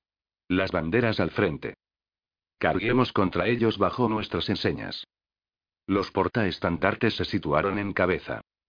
Por delante de todas, al frente de las tropas, ondeaba la bandera de Cievice, con el águila partida, mitad de sable, mitad de gules. Junto a ella se alzaba la enseña del obispo, águila de sable y flores de lis de gules. Cerca, blanco y rojo, fulguraba el estandarte de Opava. A su lado, la bandera de Suidnica, águilas de sable y jaquelado de gules y blanco. Y el águila negra de Wroclaw. A ambos lados de Juan de Cievice, que llevaba una armadura milanesa, se hallaban sus comandantes. El joven Wenceslao, heredero de Opava, duque de Glutfice. Nicolás Zedlice Alcenau, al mando del escuadrón del obispo, con un broche dorado en el escudo rojo. Lorenz von Rorau, mariscal del obispo. El starosta de Grotkow, Tanz von Tannenfeld. El teniente de starosta Inquestost, al frente del contingente de Suidnica. Georg Zetrich, capitán de los Wroclawianos, fácilmente reconocible por la cabeza de oro de gules y plata de su escudo. Adelante. Noble duque. El joven Kurzbach, de la patrulla de reconocimiento. Ven, ven, acércate. Y habla. ¿Qué noticias nos traes? ¿Dónde están los usitas? Se encuentran, respondió, sin bajar del caballo, un joven caballero con tres peces de oro en el escudo. ¿Se encuentran en Staiu y Islau, ¿No avanzan? No. Están acampados. Los comandantes murmuraron. Inquestos maldijo. Tannenfeld escupió. Juan de Cievice hizo girar el caballo. No cambia nada. exclamó. No cambia nada. Es evidente que tu espía nos ha traicionado, duque sentenció secamente Georg Zetrich. Se acabó la sorpresa. ¿Y ahora qué? No cambia nada, he dicho. Vamos a atacar. ¿La fortaleza de Carros? protestó Lorenz von Rorau. Noble duque, ¿los bohemios están preparados? No lo están. Le contradijo el duque. Bielau no nos ha traicionado. Es incapaz. Es un cobarde y un alfelique. Sabe que le tengo en mi mano, que puedo machacarle, a él y a su fulana, Jamás os haría, Kralovec, os lo garantizo, no sabe nada de nosotros, os digo que no han montado el Wagenburg, únicamente se han detenido a pernoctar. Nuestra ventaja ha aumentado. Nos presentaremos antes de que amanezca, al amparo de la noche los sorprenderemos durmiendo, saldrán despavoridos y los pasaremos a cuchillo. No podrán hacernos frente, los aplastaremos. Dios está con nosotros. Ha pasado ya la medianoche, estamos a 27 de diciembre, día de San Juan Evangelista, mi santo. En nombre de Dios y de San Juan, adelante, mis caballeros. Adelante. Gritó Wenceslao de Opava. Adelante. Le secundó Nicolás Zedlitz, estarosta de Odmujou. No tan convencido, se diría. Adelante. Godmituns.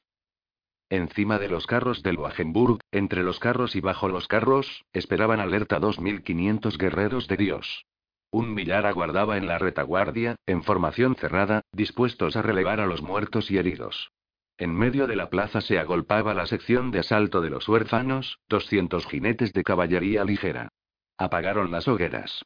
Junto a los carros, dejaron braseros encendidos. Ya vienen. Avisaban las Litki según regresaban ya vienen. Todo el mundo listo. Ordenó Kralovek a los Edmans. Reinevan, quédate aquí conmigo. Quiero combatir en un carro.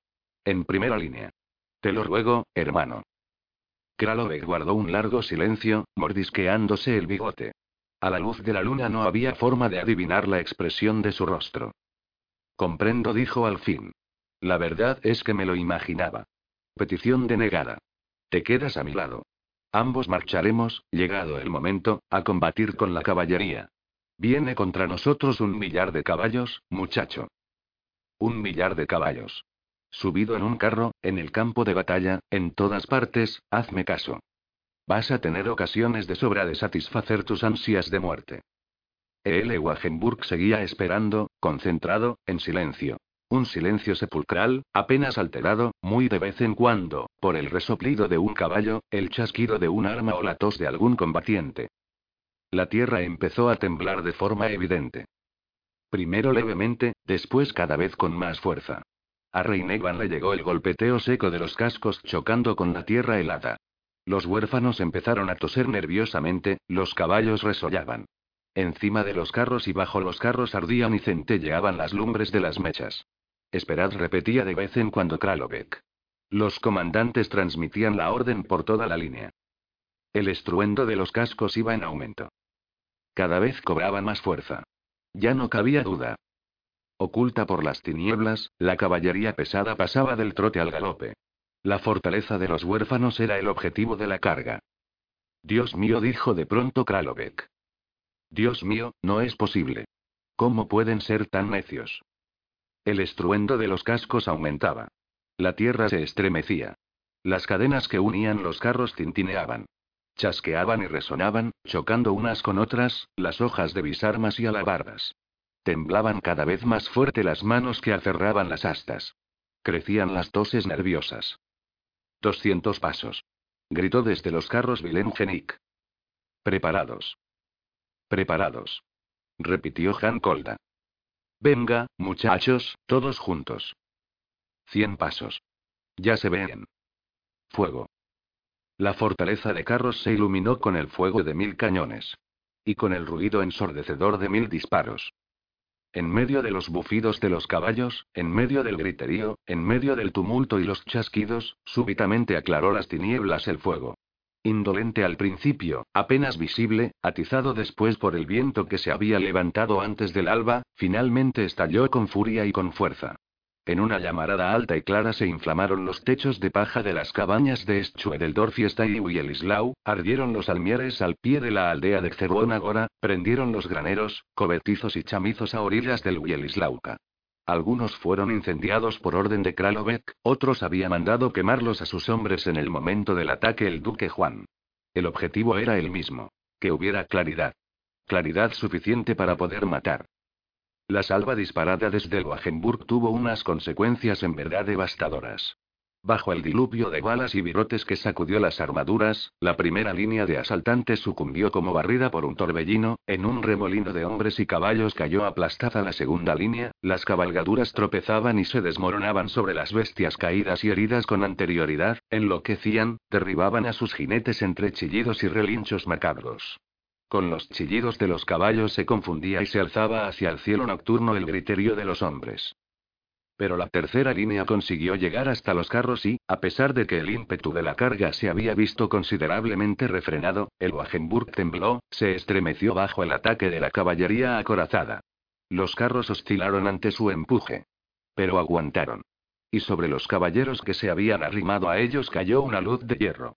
Aplastados por sus propios camaradas que presionaban desde atrás, sin poder retirarse ni huir, se defendían malamente de los golpes que les caían encima. Los mayales, las hachas y las mazas usitas aplastaban los cascos, las alabardas destrozaban las sombreras, los bardiches amputaban los brazos, las clavas y los picos de cuervo machacaban, las picas y alspilles agujereaban las corazas. Ocultos bajo los carros, los ballesteros disparaban sus armas, clavando virote tras virote en las barrigas de los caballos, mientras sus compañeros, con las guadañas de punta, tajaban las patas de los animales. Los chillidos, el estrépito del hierro y los bramidos se elevaban sobre el campo de batalla, los incendios se reflejaban en los ensangrentados filos de las armas. El escuadrón del obispo fue el primero en ceder y huir en desbandada. Diezmado en plena carga por la salva usita, se quedó atascado junto a Wagenburg, ensartado en el bosque de picas, bisarmas y rogatinas alzadas, que recordaba a un inmenso erizo. Ante esa visión, Nicolás Zedlitz perdió el ánimo y el coraje.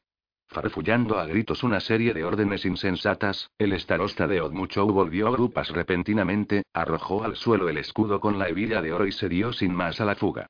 Tras él escapó al galope el mariscal Lorenz von Rorau. Y tras ellos dos salió huyendo todo el escuadrón. O mejor dicho, lo que había quedado de él. El siguiente fue Wenceslao, duque de Glutzice, hijo de Precenco de Opava. Wenceslao, apasionado de las ciencias ocultas, había ido todo el camino dándole vueltas a un misterioso horóscopo que antes de la expedición le habían presentado los astrólogos de la corte. Ahora, cuando los caballeros de Opava empezaban a caer bajo los golpes de los mayales husitas, el duque Wenceslao no tenía más remedio que reconocer que la coyuntura no era favorable y que las perspectivas eran malas. Y que ya iba siendo hora de volver a casa. A una orden suya todo el contingente de Opava emprendió la retirada. Presa del pánico, más bien. Juan de Cievice, Incuestos y Georg se quedaron roncos de tanto gritar órdenes. La caballería se apartó del Wagenburg con el objetivo de reagruparse. Fue el último y el más grave de los errores de los comandantes en la batalla. Entretanto, a los huérfanos les dio tiempo de cargar los arcabuces y las culebrinas, los tiradores tenían ya dispuestas las espingardas y los cañones de mano, los ballesteros estaban listos. En medio de un barullo ensordecedor la fortaleza de carros floreció en fuego y humo, sobre los silesios en retroceso cayó una granizada mortífera de proyectiles.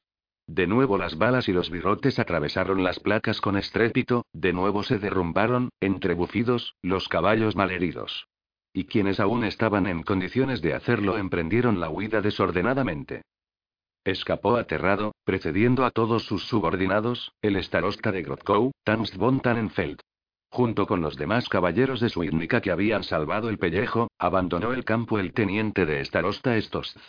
Haciendo oídos sordos a los desesperados llamamientos del duque Juan y de Cetrich, se dispersaron los jinetes wroclawianos y cievicanos. Ahora, Bramó Han Kralovek Ahora a. A ellos, guerreros de Dios. A ellos. Atacad. De las paredes de la fortaleza se retiraron en un santiamén unos cuantos carros, por las brechas resultantes irrumpió en el campo la caballería bohemia. En caballos más ligeros y frescos, menos abrumados por el peso de las armaduras, los jinetes usitas en un abrir y cerrar de ojos dieron alcance a los silesios en fuga. Tajaron y acuchillaron sin compasión, sin cuartel. Después de la caballería fue la infantería la que salió de detrás de los carros. Aquellos silesios que se habían salvado de las espadas de los jinetes iban a morir ahora por obra de los mayales. A ellos. Sus y ellos. Por el campo se extendía el humo y el olor a chamusquina.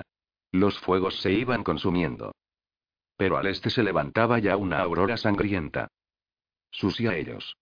Gritaba Reinevan, galopando entre Sálava y Braza de Klinstegen. Golpead, matad. Dieron caza a los silesios, cayeron sobre ellos como gavilanes, comenzó una escabechina salvaje. Las espadas machacaban las placas, llovían chispas de las hojas. Reinegan avantajaba con todas sus fuerzas, vociferaba, infundiéndose valor con sus propios gritos. Los silesios eludían el combate, trataban de poner tierra por medio. Reinegan galopaba en su persecución. Y en ese momento lo vio Treparriscos. Treparriscos no intervenía en la batalla, no tenía intención de hacerlo. Se había dirigido a Uyelislau, siguiendo a escondidas al ejército de Silesia, con un solo objetivo.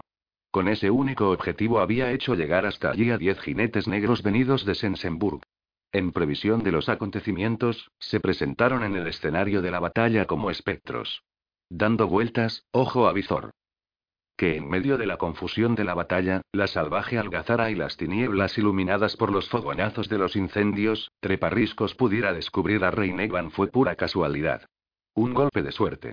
Sin ese golpe de suerte, de nada le habrían servido a Treparriscos ni la magia ni el Kashish. Una vez descubierto Reinevan, Treparriscos gritó modulando la voz.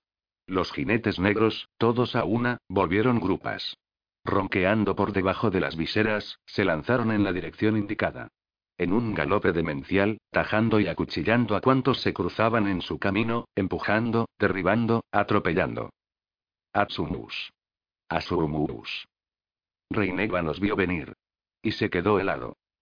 Pero las casualidades y los golpes de suerte estaban al alcance de todo el mundo, nadie tenía el monopolio. Especialmente aquella noche.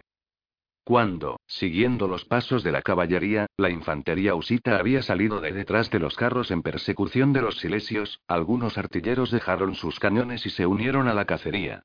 No todos. Algunos le tenían tanto cariño a su arma de fuego que ni siquiera en plena persecución estaban dispuestos a prescindir de ella.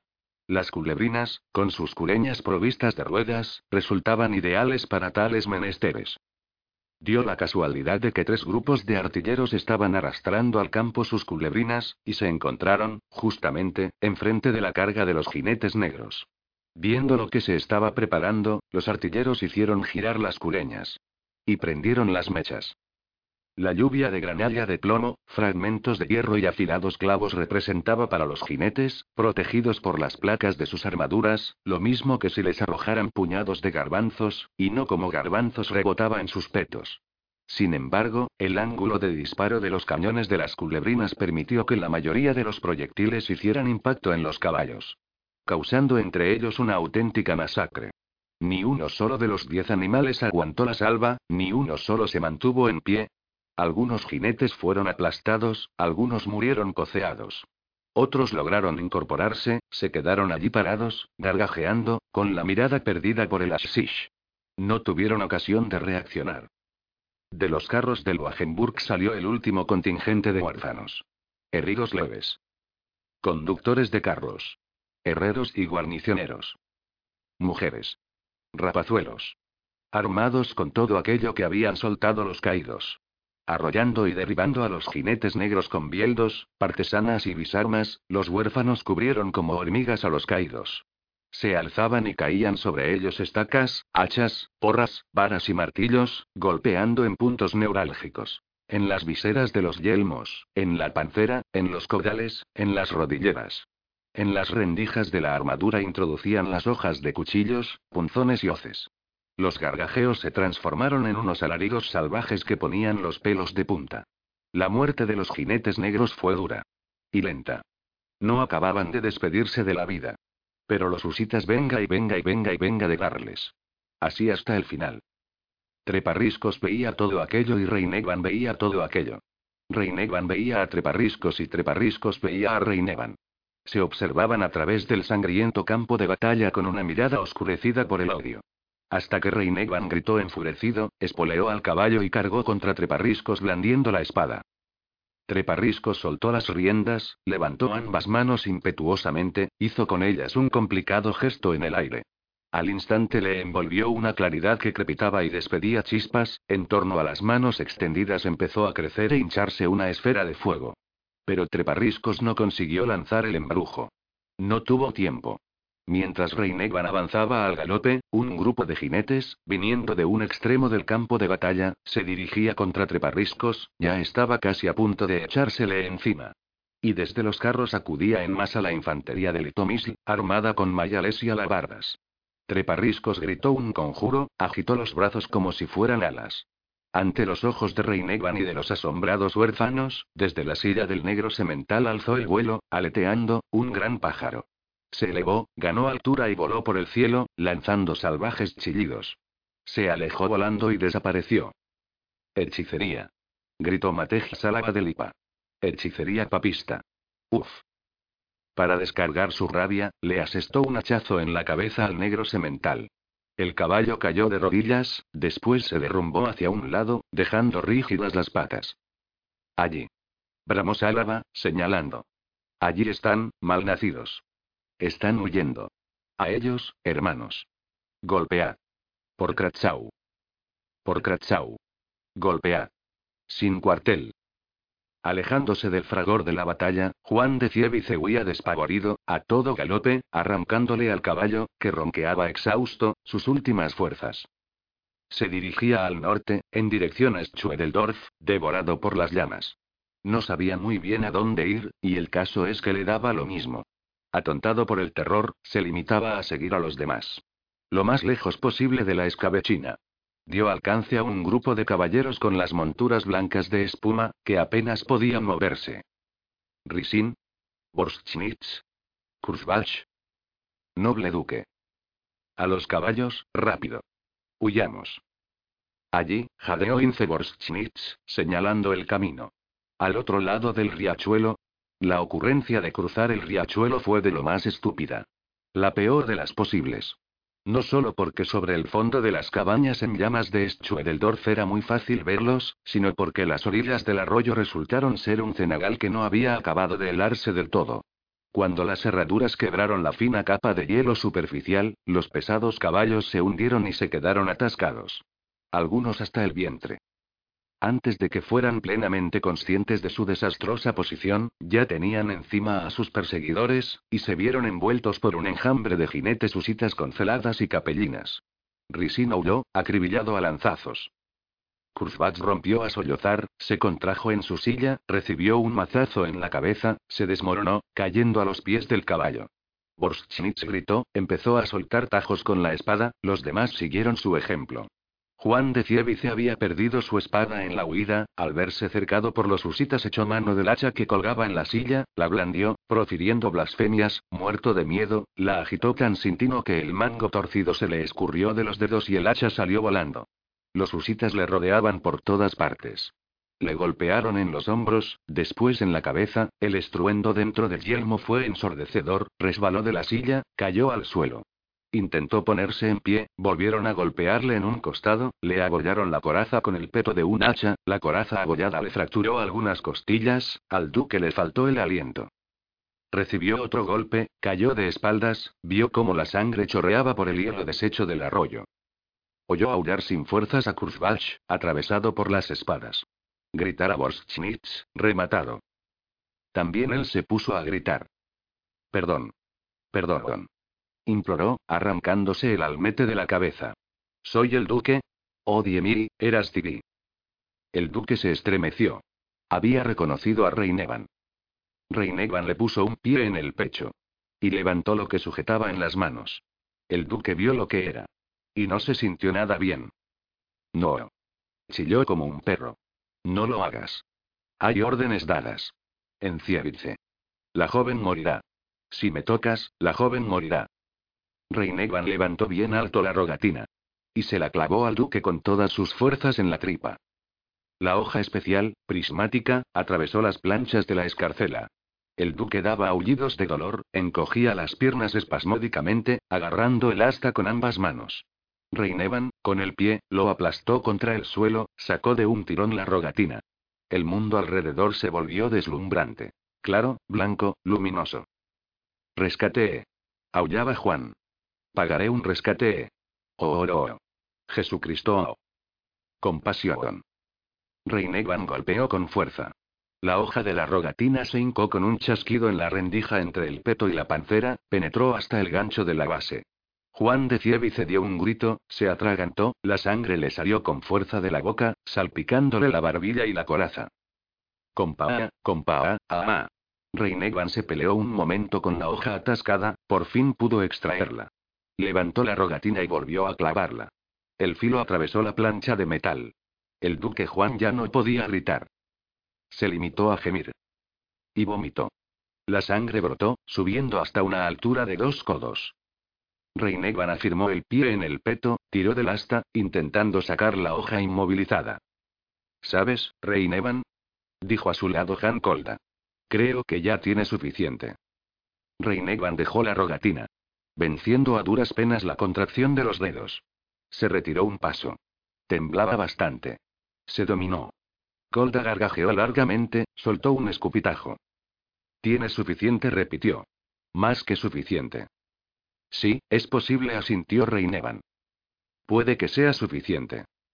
Así pereció y así fue el epitafio que aguardaba a Juan, duque de Cievica, piasta de los piastas, descendiente en línea directa de Siemowit y de Miestko, sangre de la sangre y hueso de los huesos del bravo y del boca torcida. Pereció el 27 de diciembre de 1428, como rezaba la crónica, vicesima séptima diemensis decembrisa no dominim xxviri. Pereció en la batalla librada junto a una aldehuela llamada Staiu y Elislau, a cosa de una milla al oeste de Klotzko. Como quieren algunos cronistas, murió como su tatara no sé qué, Enrique el Piadoso. Pro defensione Christiane fidei et sue gentis. Otros dicen que murió por imbécil. De una forma u otra, pereció. Murió. Y con él desapareció la línea masculina de los piastas de Cievice. La batalla se prolongaba. Algunos silesios, no pudiendo o no queriendo escapar, presentaron una resistencia encarnizada. Formando un círculo, rechazaban las ayudas acometidas de los huérfanos. Algunos combatían en solitario. Como Georg Cetriz, comandante de los Wroclawianos. Dos caballos le habían matado ya, el primero nada más desatarse la batalla, junto al Wagenburg, el segundo durante la retirada. Así pues, no tenía ya cómo escapar. Sin casco, con el pelo ensangrentado, Cetriz estaba además herido en una pierna, una visar mausita le había pinchado un muslo después de atravesarle el quijote de su armadura forjada en Nuremberg. La sangre le corría por las rodilleras y las grebas. Apoyado en un sauce en tierra de nadie, Cetriz titubeaba, le costaba mantenerse en pie, pero blandía con coraje su espada de mano y media, mantenía a raya a los que le rodeaban, lanzaba estocadas a quienes insistían más de la cuenta, y hasta atinaba. Se había ya formado en tomo suyo un círculo de heridos, cuando alguno de los bohemios consiguió al fin alcanzarle con una aguja en el rostro, con tal fuerza que crujieron los dientes rotos. Cetriz titubeó, pero se mantuvo en pie, Escupió sangre sobre el peto, blasfemó horriblemente. Y rechazó a un atacante con un golpe impetuoso de su espada. Por mi honor, señor Cetriz le llamó, acercándose al paso, Brazda de Klinstegen. ¿No es ya suficiente? Georg Cetriz escupió sangre. Se fijó en las escaleras de asalto que lucían en el pecho de Brazda. Agarró la espada por la hoja y la levantó, en señal de que se ponía en sus manos. Tras lo cual se desmayó. Dios ha vencido, dijo con voz de cansancio Han Kralovek de Gadek. Dios así lo ha querido, añadió, sin ningún énfasis. Cortado es el cuerno de Moab, y su brazo quebrantado. Dios ha vencido. Piotr el polaco alzó su espada ensangrentada. Hemos vencido, guerreros de Dios. La arrogante caballería alemana ha mordido el polvo. Ahora, ¿quién nos detendrá? Hemos vengado Kratzau gritó, limpiándose la sangre de la cara, Matej Salaba de Lipa. Dios está con nosotros. Dios está con nosotros. El grito triunfante de las mil gargantas de los guerreros de Dios pareció disipar definitivamente la oscuridad y la niebla. Abriéndose paso entre el humo de los incendios, se alzaba y se aclaraba el día. Ties y lucescens.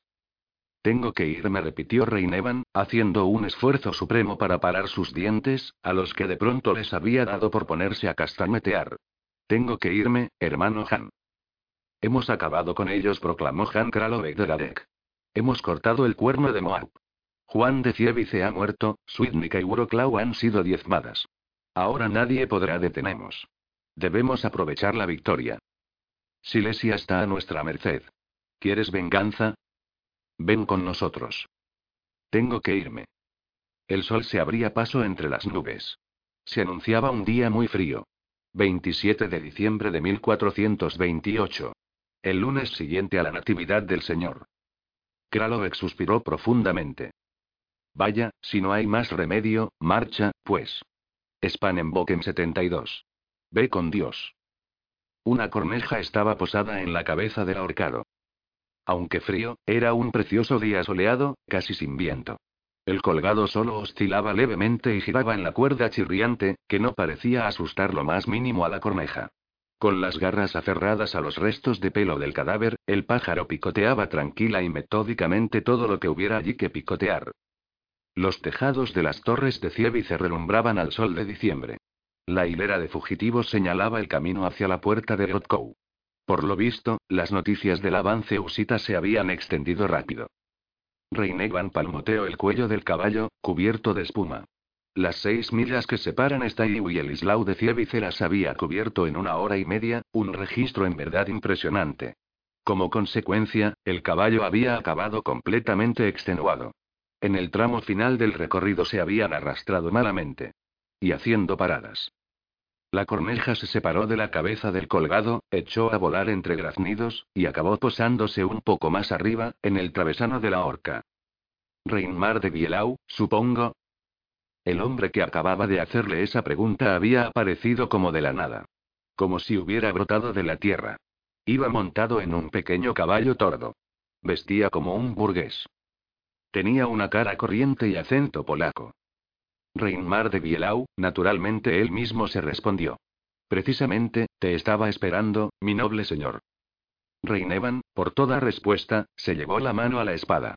El hombre de cara corriente ni se inmutó. No te estaba esperando, dijo con calma para nada malo. Solo pretendo hacerte llegar cierta información. Una información importante. ¿Puedo hablar? ¿Me vas a escuchar tranquilamente? Reinevan no tenía intención de asentir. El desconocido se dio cuenta. Cuando siguió hablando, la voz le había cambiado. Sonaban en ella notas metálicas y malinas. No tienes por qué entrar en la ciudad, Reinmar de Bielau. Has viajado muy deprisa, no has dado tregua al caballo. Y, sin embargo, has llegado tarde. Reinevan se sobrepuso a la desesperación que de pronto se había apoderado de él. Luchó con la debilidad. Dominó la sensación de opresión en el pecho. Las manos, que le habían empezado a temblar, las ocultó tras el arzón de la silla. Apretó tanto los dientes que se hizo daño.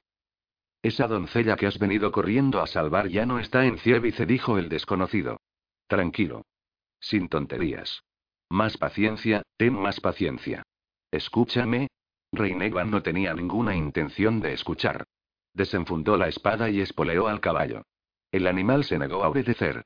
Piafaba, bufaba, alzaba y volvía la cabeza. Y no se movió ni una pulgada. Más paciencia, repitió el desconocido.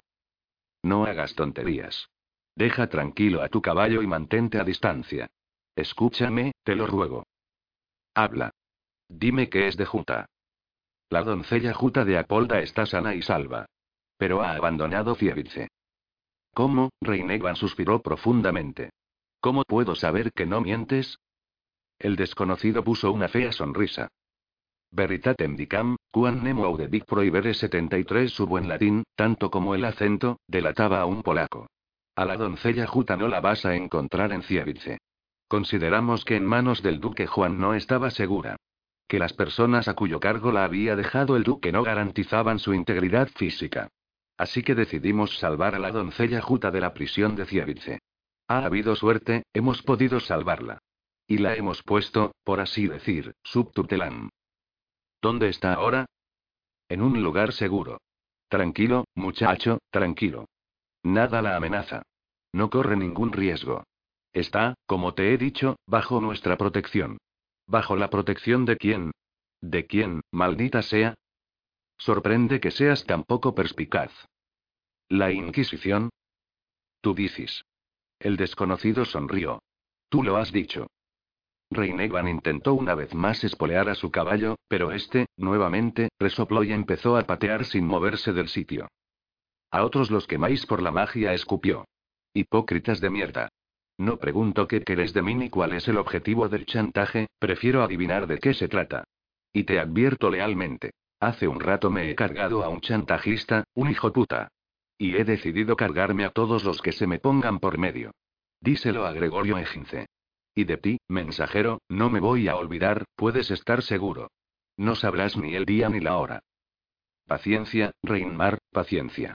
El desconocido torció el gesto. Domínate y controla tu comportamiento. Porque la falta de control puede tener consecuencias desagradables, difíciles de prever. Consecuencias muy desagradables. ¿Para Juta?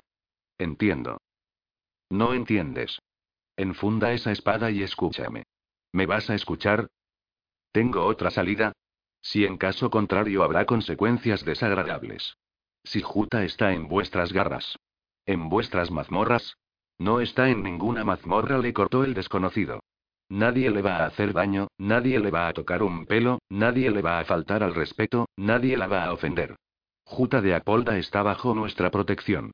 Está, naturalmente, aislada, con el conocimiento y la aprobación, por lo demás, de su madre, doña Agnes, copera de Schonau. La joven Juta se encuentra en un lugar seguro. Apartada y aislada de los peligros de este mundo. De ciertas ideas que en su momento llevaron a la hoguera a Maifreda da Pirovano. Y de ti. Y por ahora Juta seguirá apartada y aislada. ¿Por ahora? Hasta que llegue el momento. ¿Qué momento? ¿Cuándo la vais a dejar libre? A su debido tiempo. Y con ciertas condiciones. Muy bien. Soltó Reinevan, que seguía intentando inútilmente mover a su caballo. Al grano. Te escucho. ¿Qué condiciones son esas? ¿A quién tengo que traicionar en esta ocasión? ¿A quién tengo que vender? ¿A quién tengo que condenar a muerte? Y, cuando haga lo que queréis, me entregaréis a Juta, ¿no es así? Y a lo mejor añadís 30 monedas de plata. Paciencia. El desconocido levantó la mano. No te acalores. No corras tanto. Te he dicho todo lo que tenía que decirte. Ahora vuelve con los tuyos. Con los huérfanos, que, como es sabido, marchan decididos hacia el norte y estarán aquí en cualquier momento. Regresa. Y espera a tener noticias nuestras. El reverendo Egince te pide que tomes en consideración las palabras del profeta Oseas. Los caminos del Señor son rectos, y los justos andarán por ellos, mas los rebeldes en ellos caerán. Es hora de que dejes de tropezar, Reinmar de Bielau. Es hora de que vuelvas a los caminos rectos. Intentaremos ayudarte para que así sea. No tengo ninguna duda de que lo intentaréis. Espera a tener noticias nuestras. Daremos contigo. ¿Tan seguros estáis de que daréis conmigo? Daremos contigo. El enviado de la Inquisición sonrió. Sin dificultad. Eres igual que la mejorana. Apareces con frecuencia. En todos los platos. Me llamo Lucas Bocizco. Lo recordaré. Lucas Bocizco volvió a sonreír, sin hacer caso al menos, en apariencia del tono amenazante de Reinevan. Se echó la capa sobre los hombros. Hizo volverse a su tordo. Picó espuelas. Y se alejó al trote en dirección a la puerta de Rotkow. Hacia la cual se dirigían cada vez más y más fugitivos. Reinevan estuvo mirándolo largo tiempo mientras se alejaba. Estaba muerto de cansancio y de sueño. Pero sabía que no tenía tiempo ni para descansar ni para dormir. Tiró de las riendas, se dio la vuelta, en dirección a Frankenstein. El caballo resopló. El camino estaba lleno de gente. Las noticias del avance de los huérfanos se habían extendido con la velocidad del rayo, una vez más Silesia era presa del pánico. Y Juta estaba en manos de la Inquisición. El cielo se iba cubriendo de nubes por el sur, se oscurecía prometiendo inminentes ventiscas. Y algo mucho peor.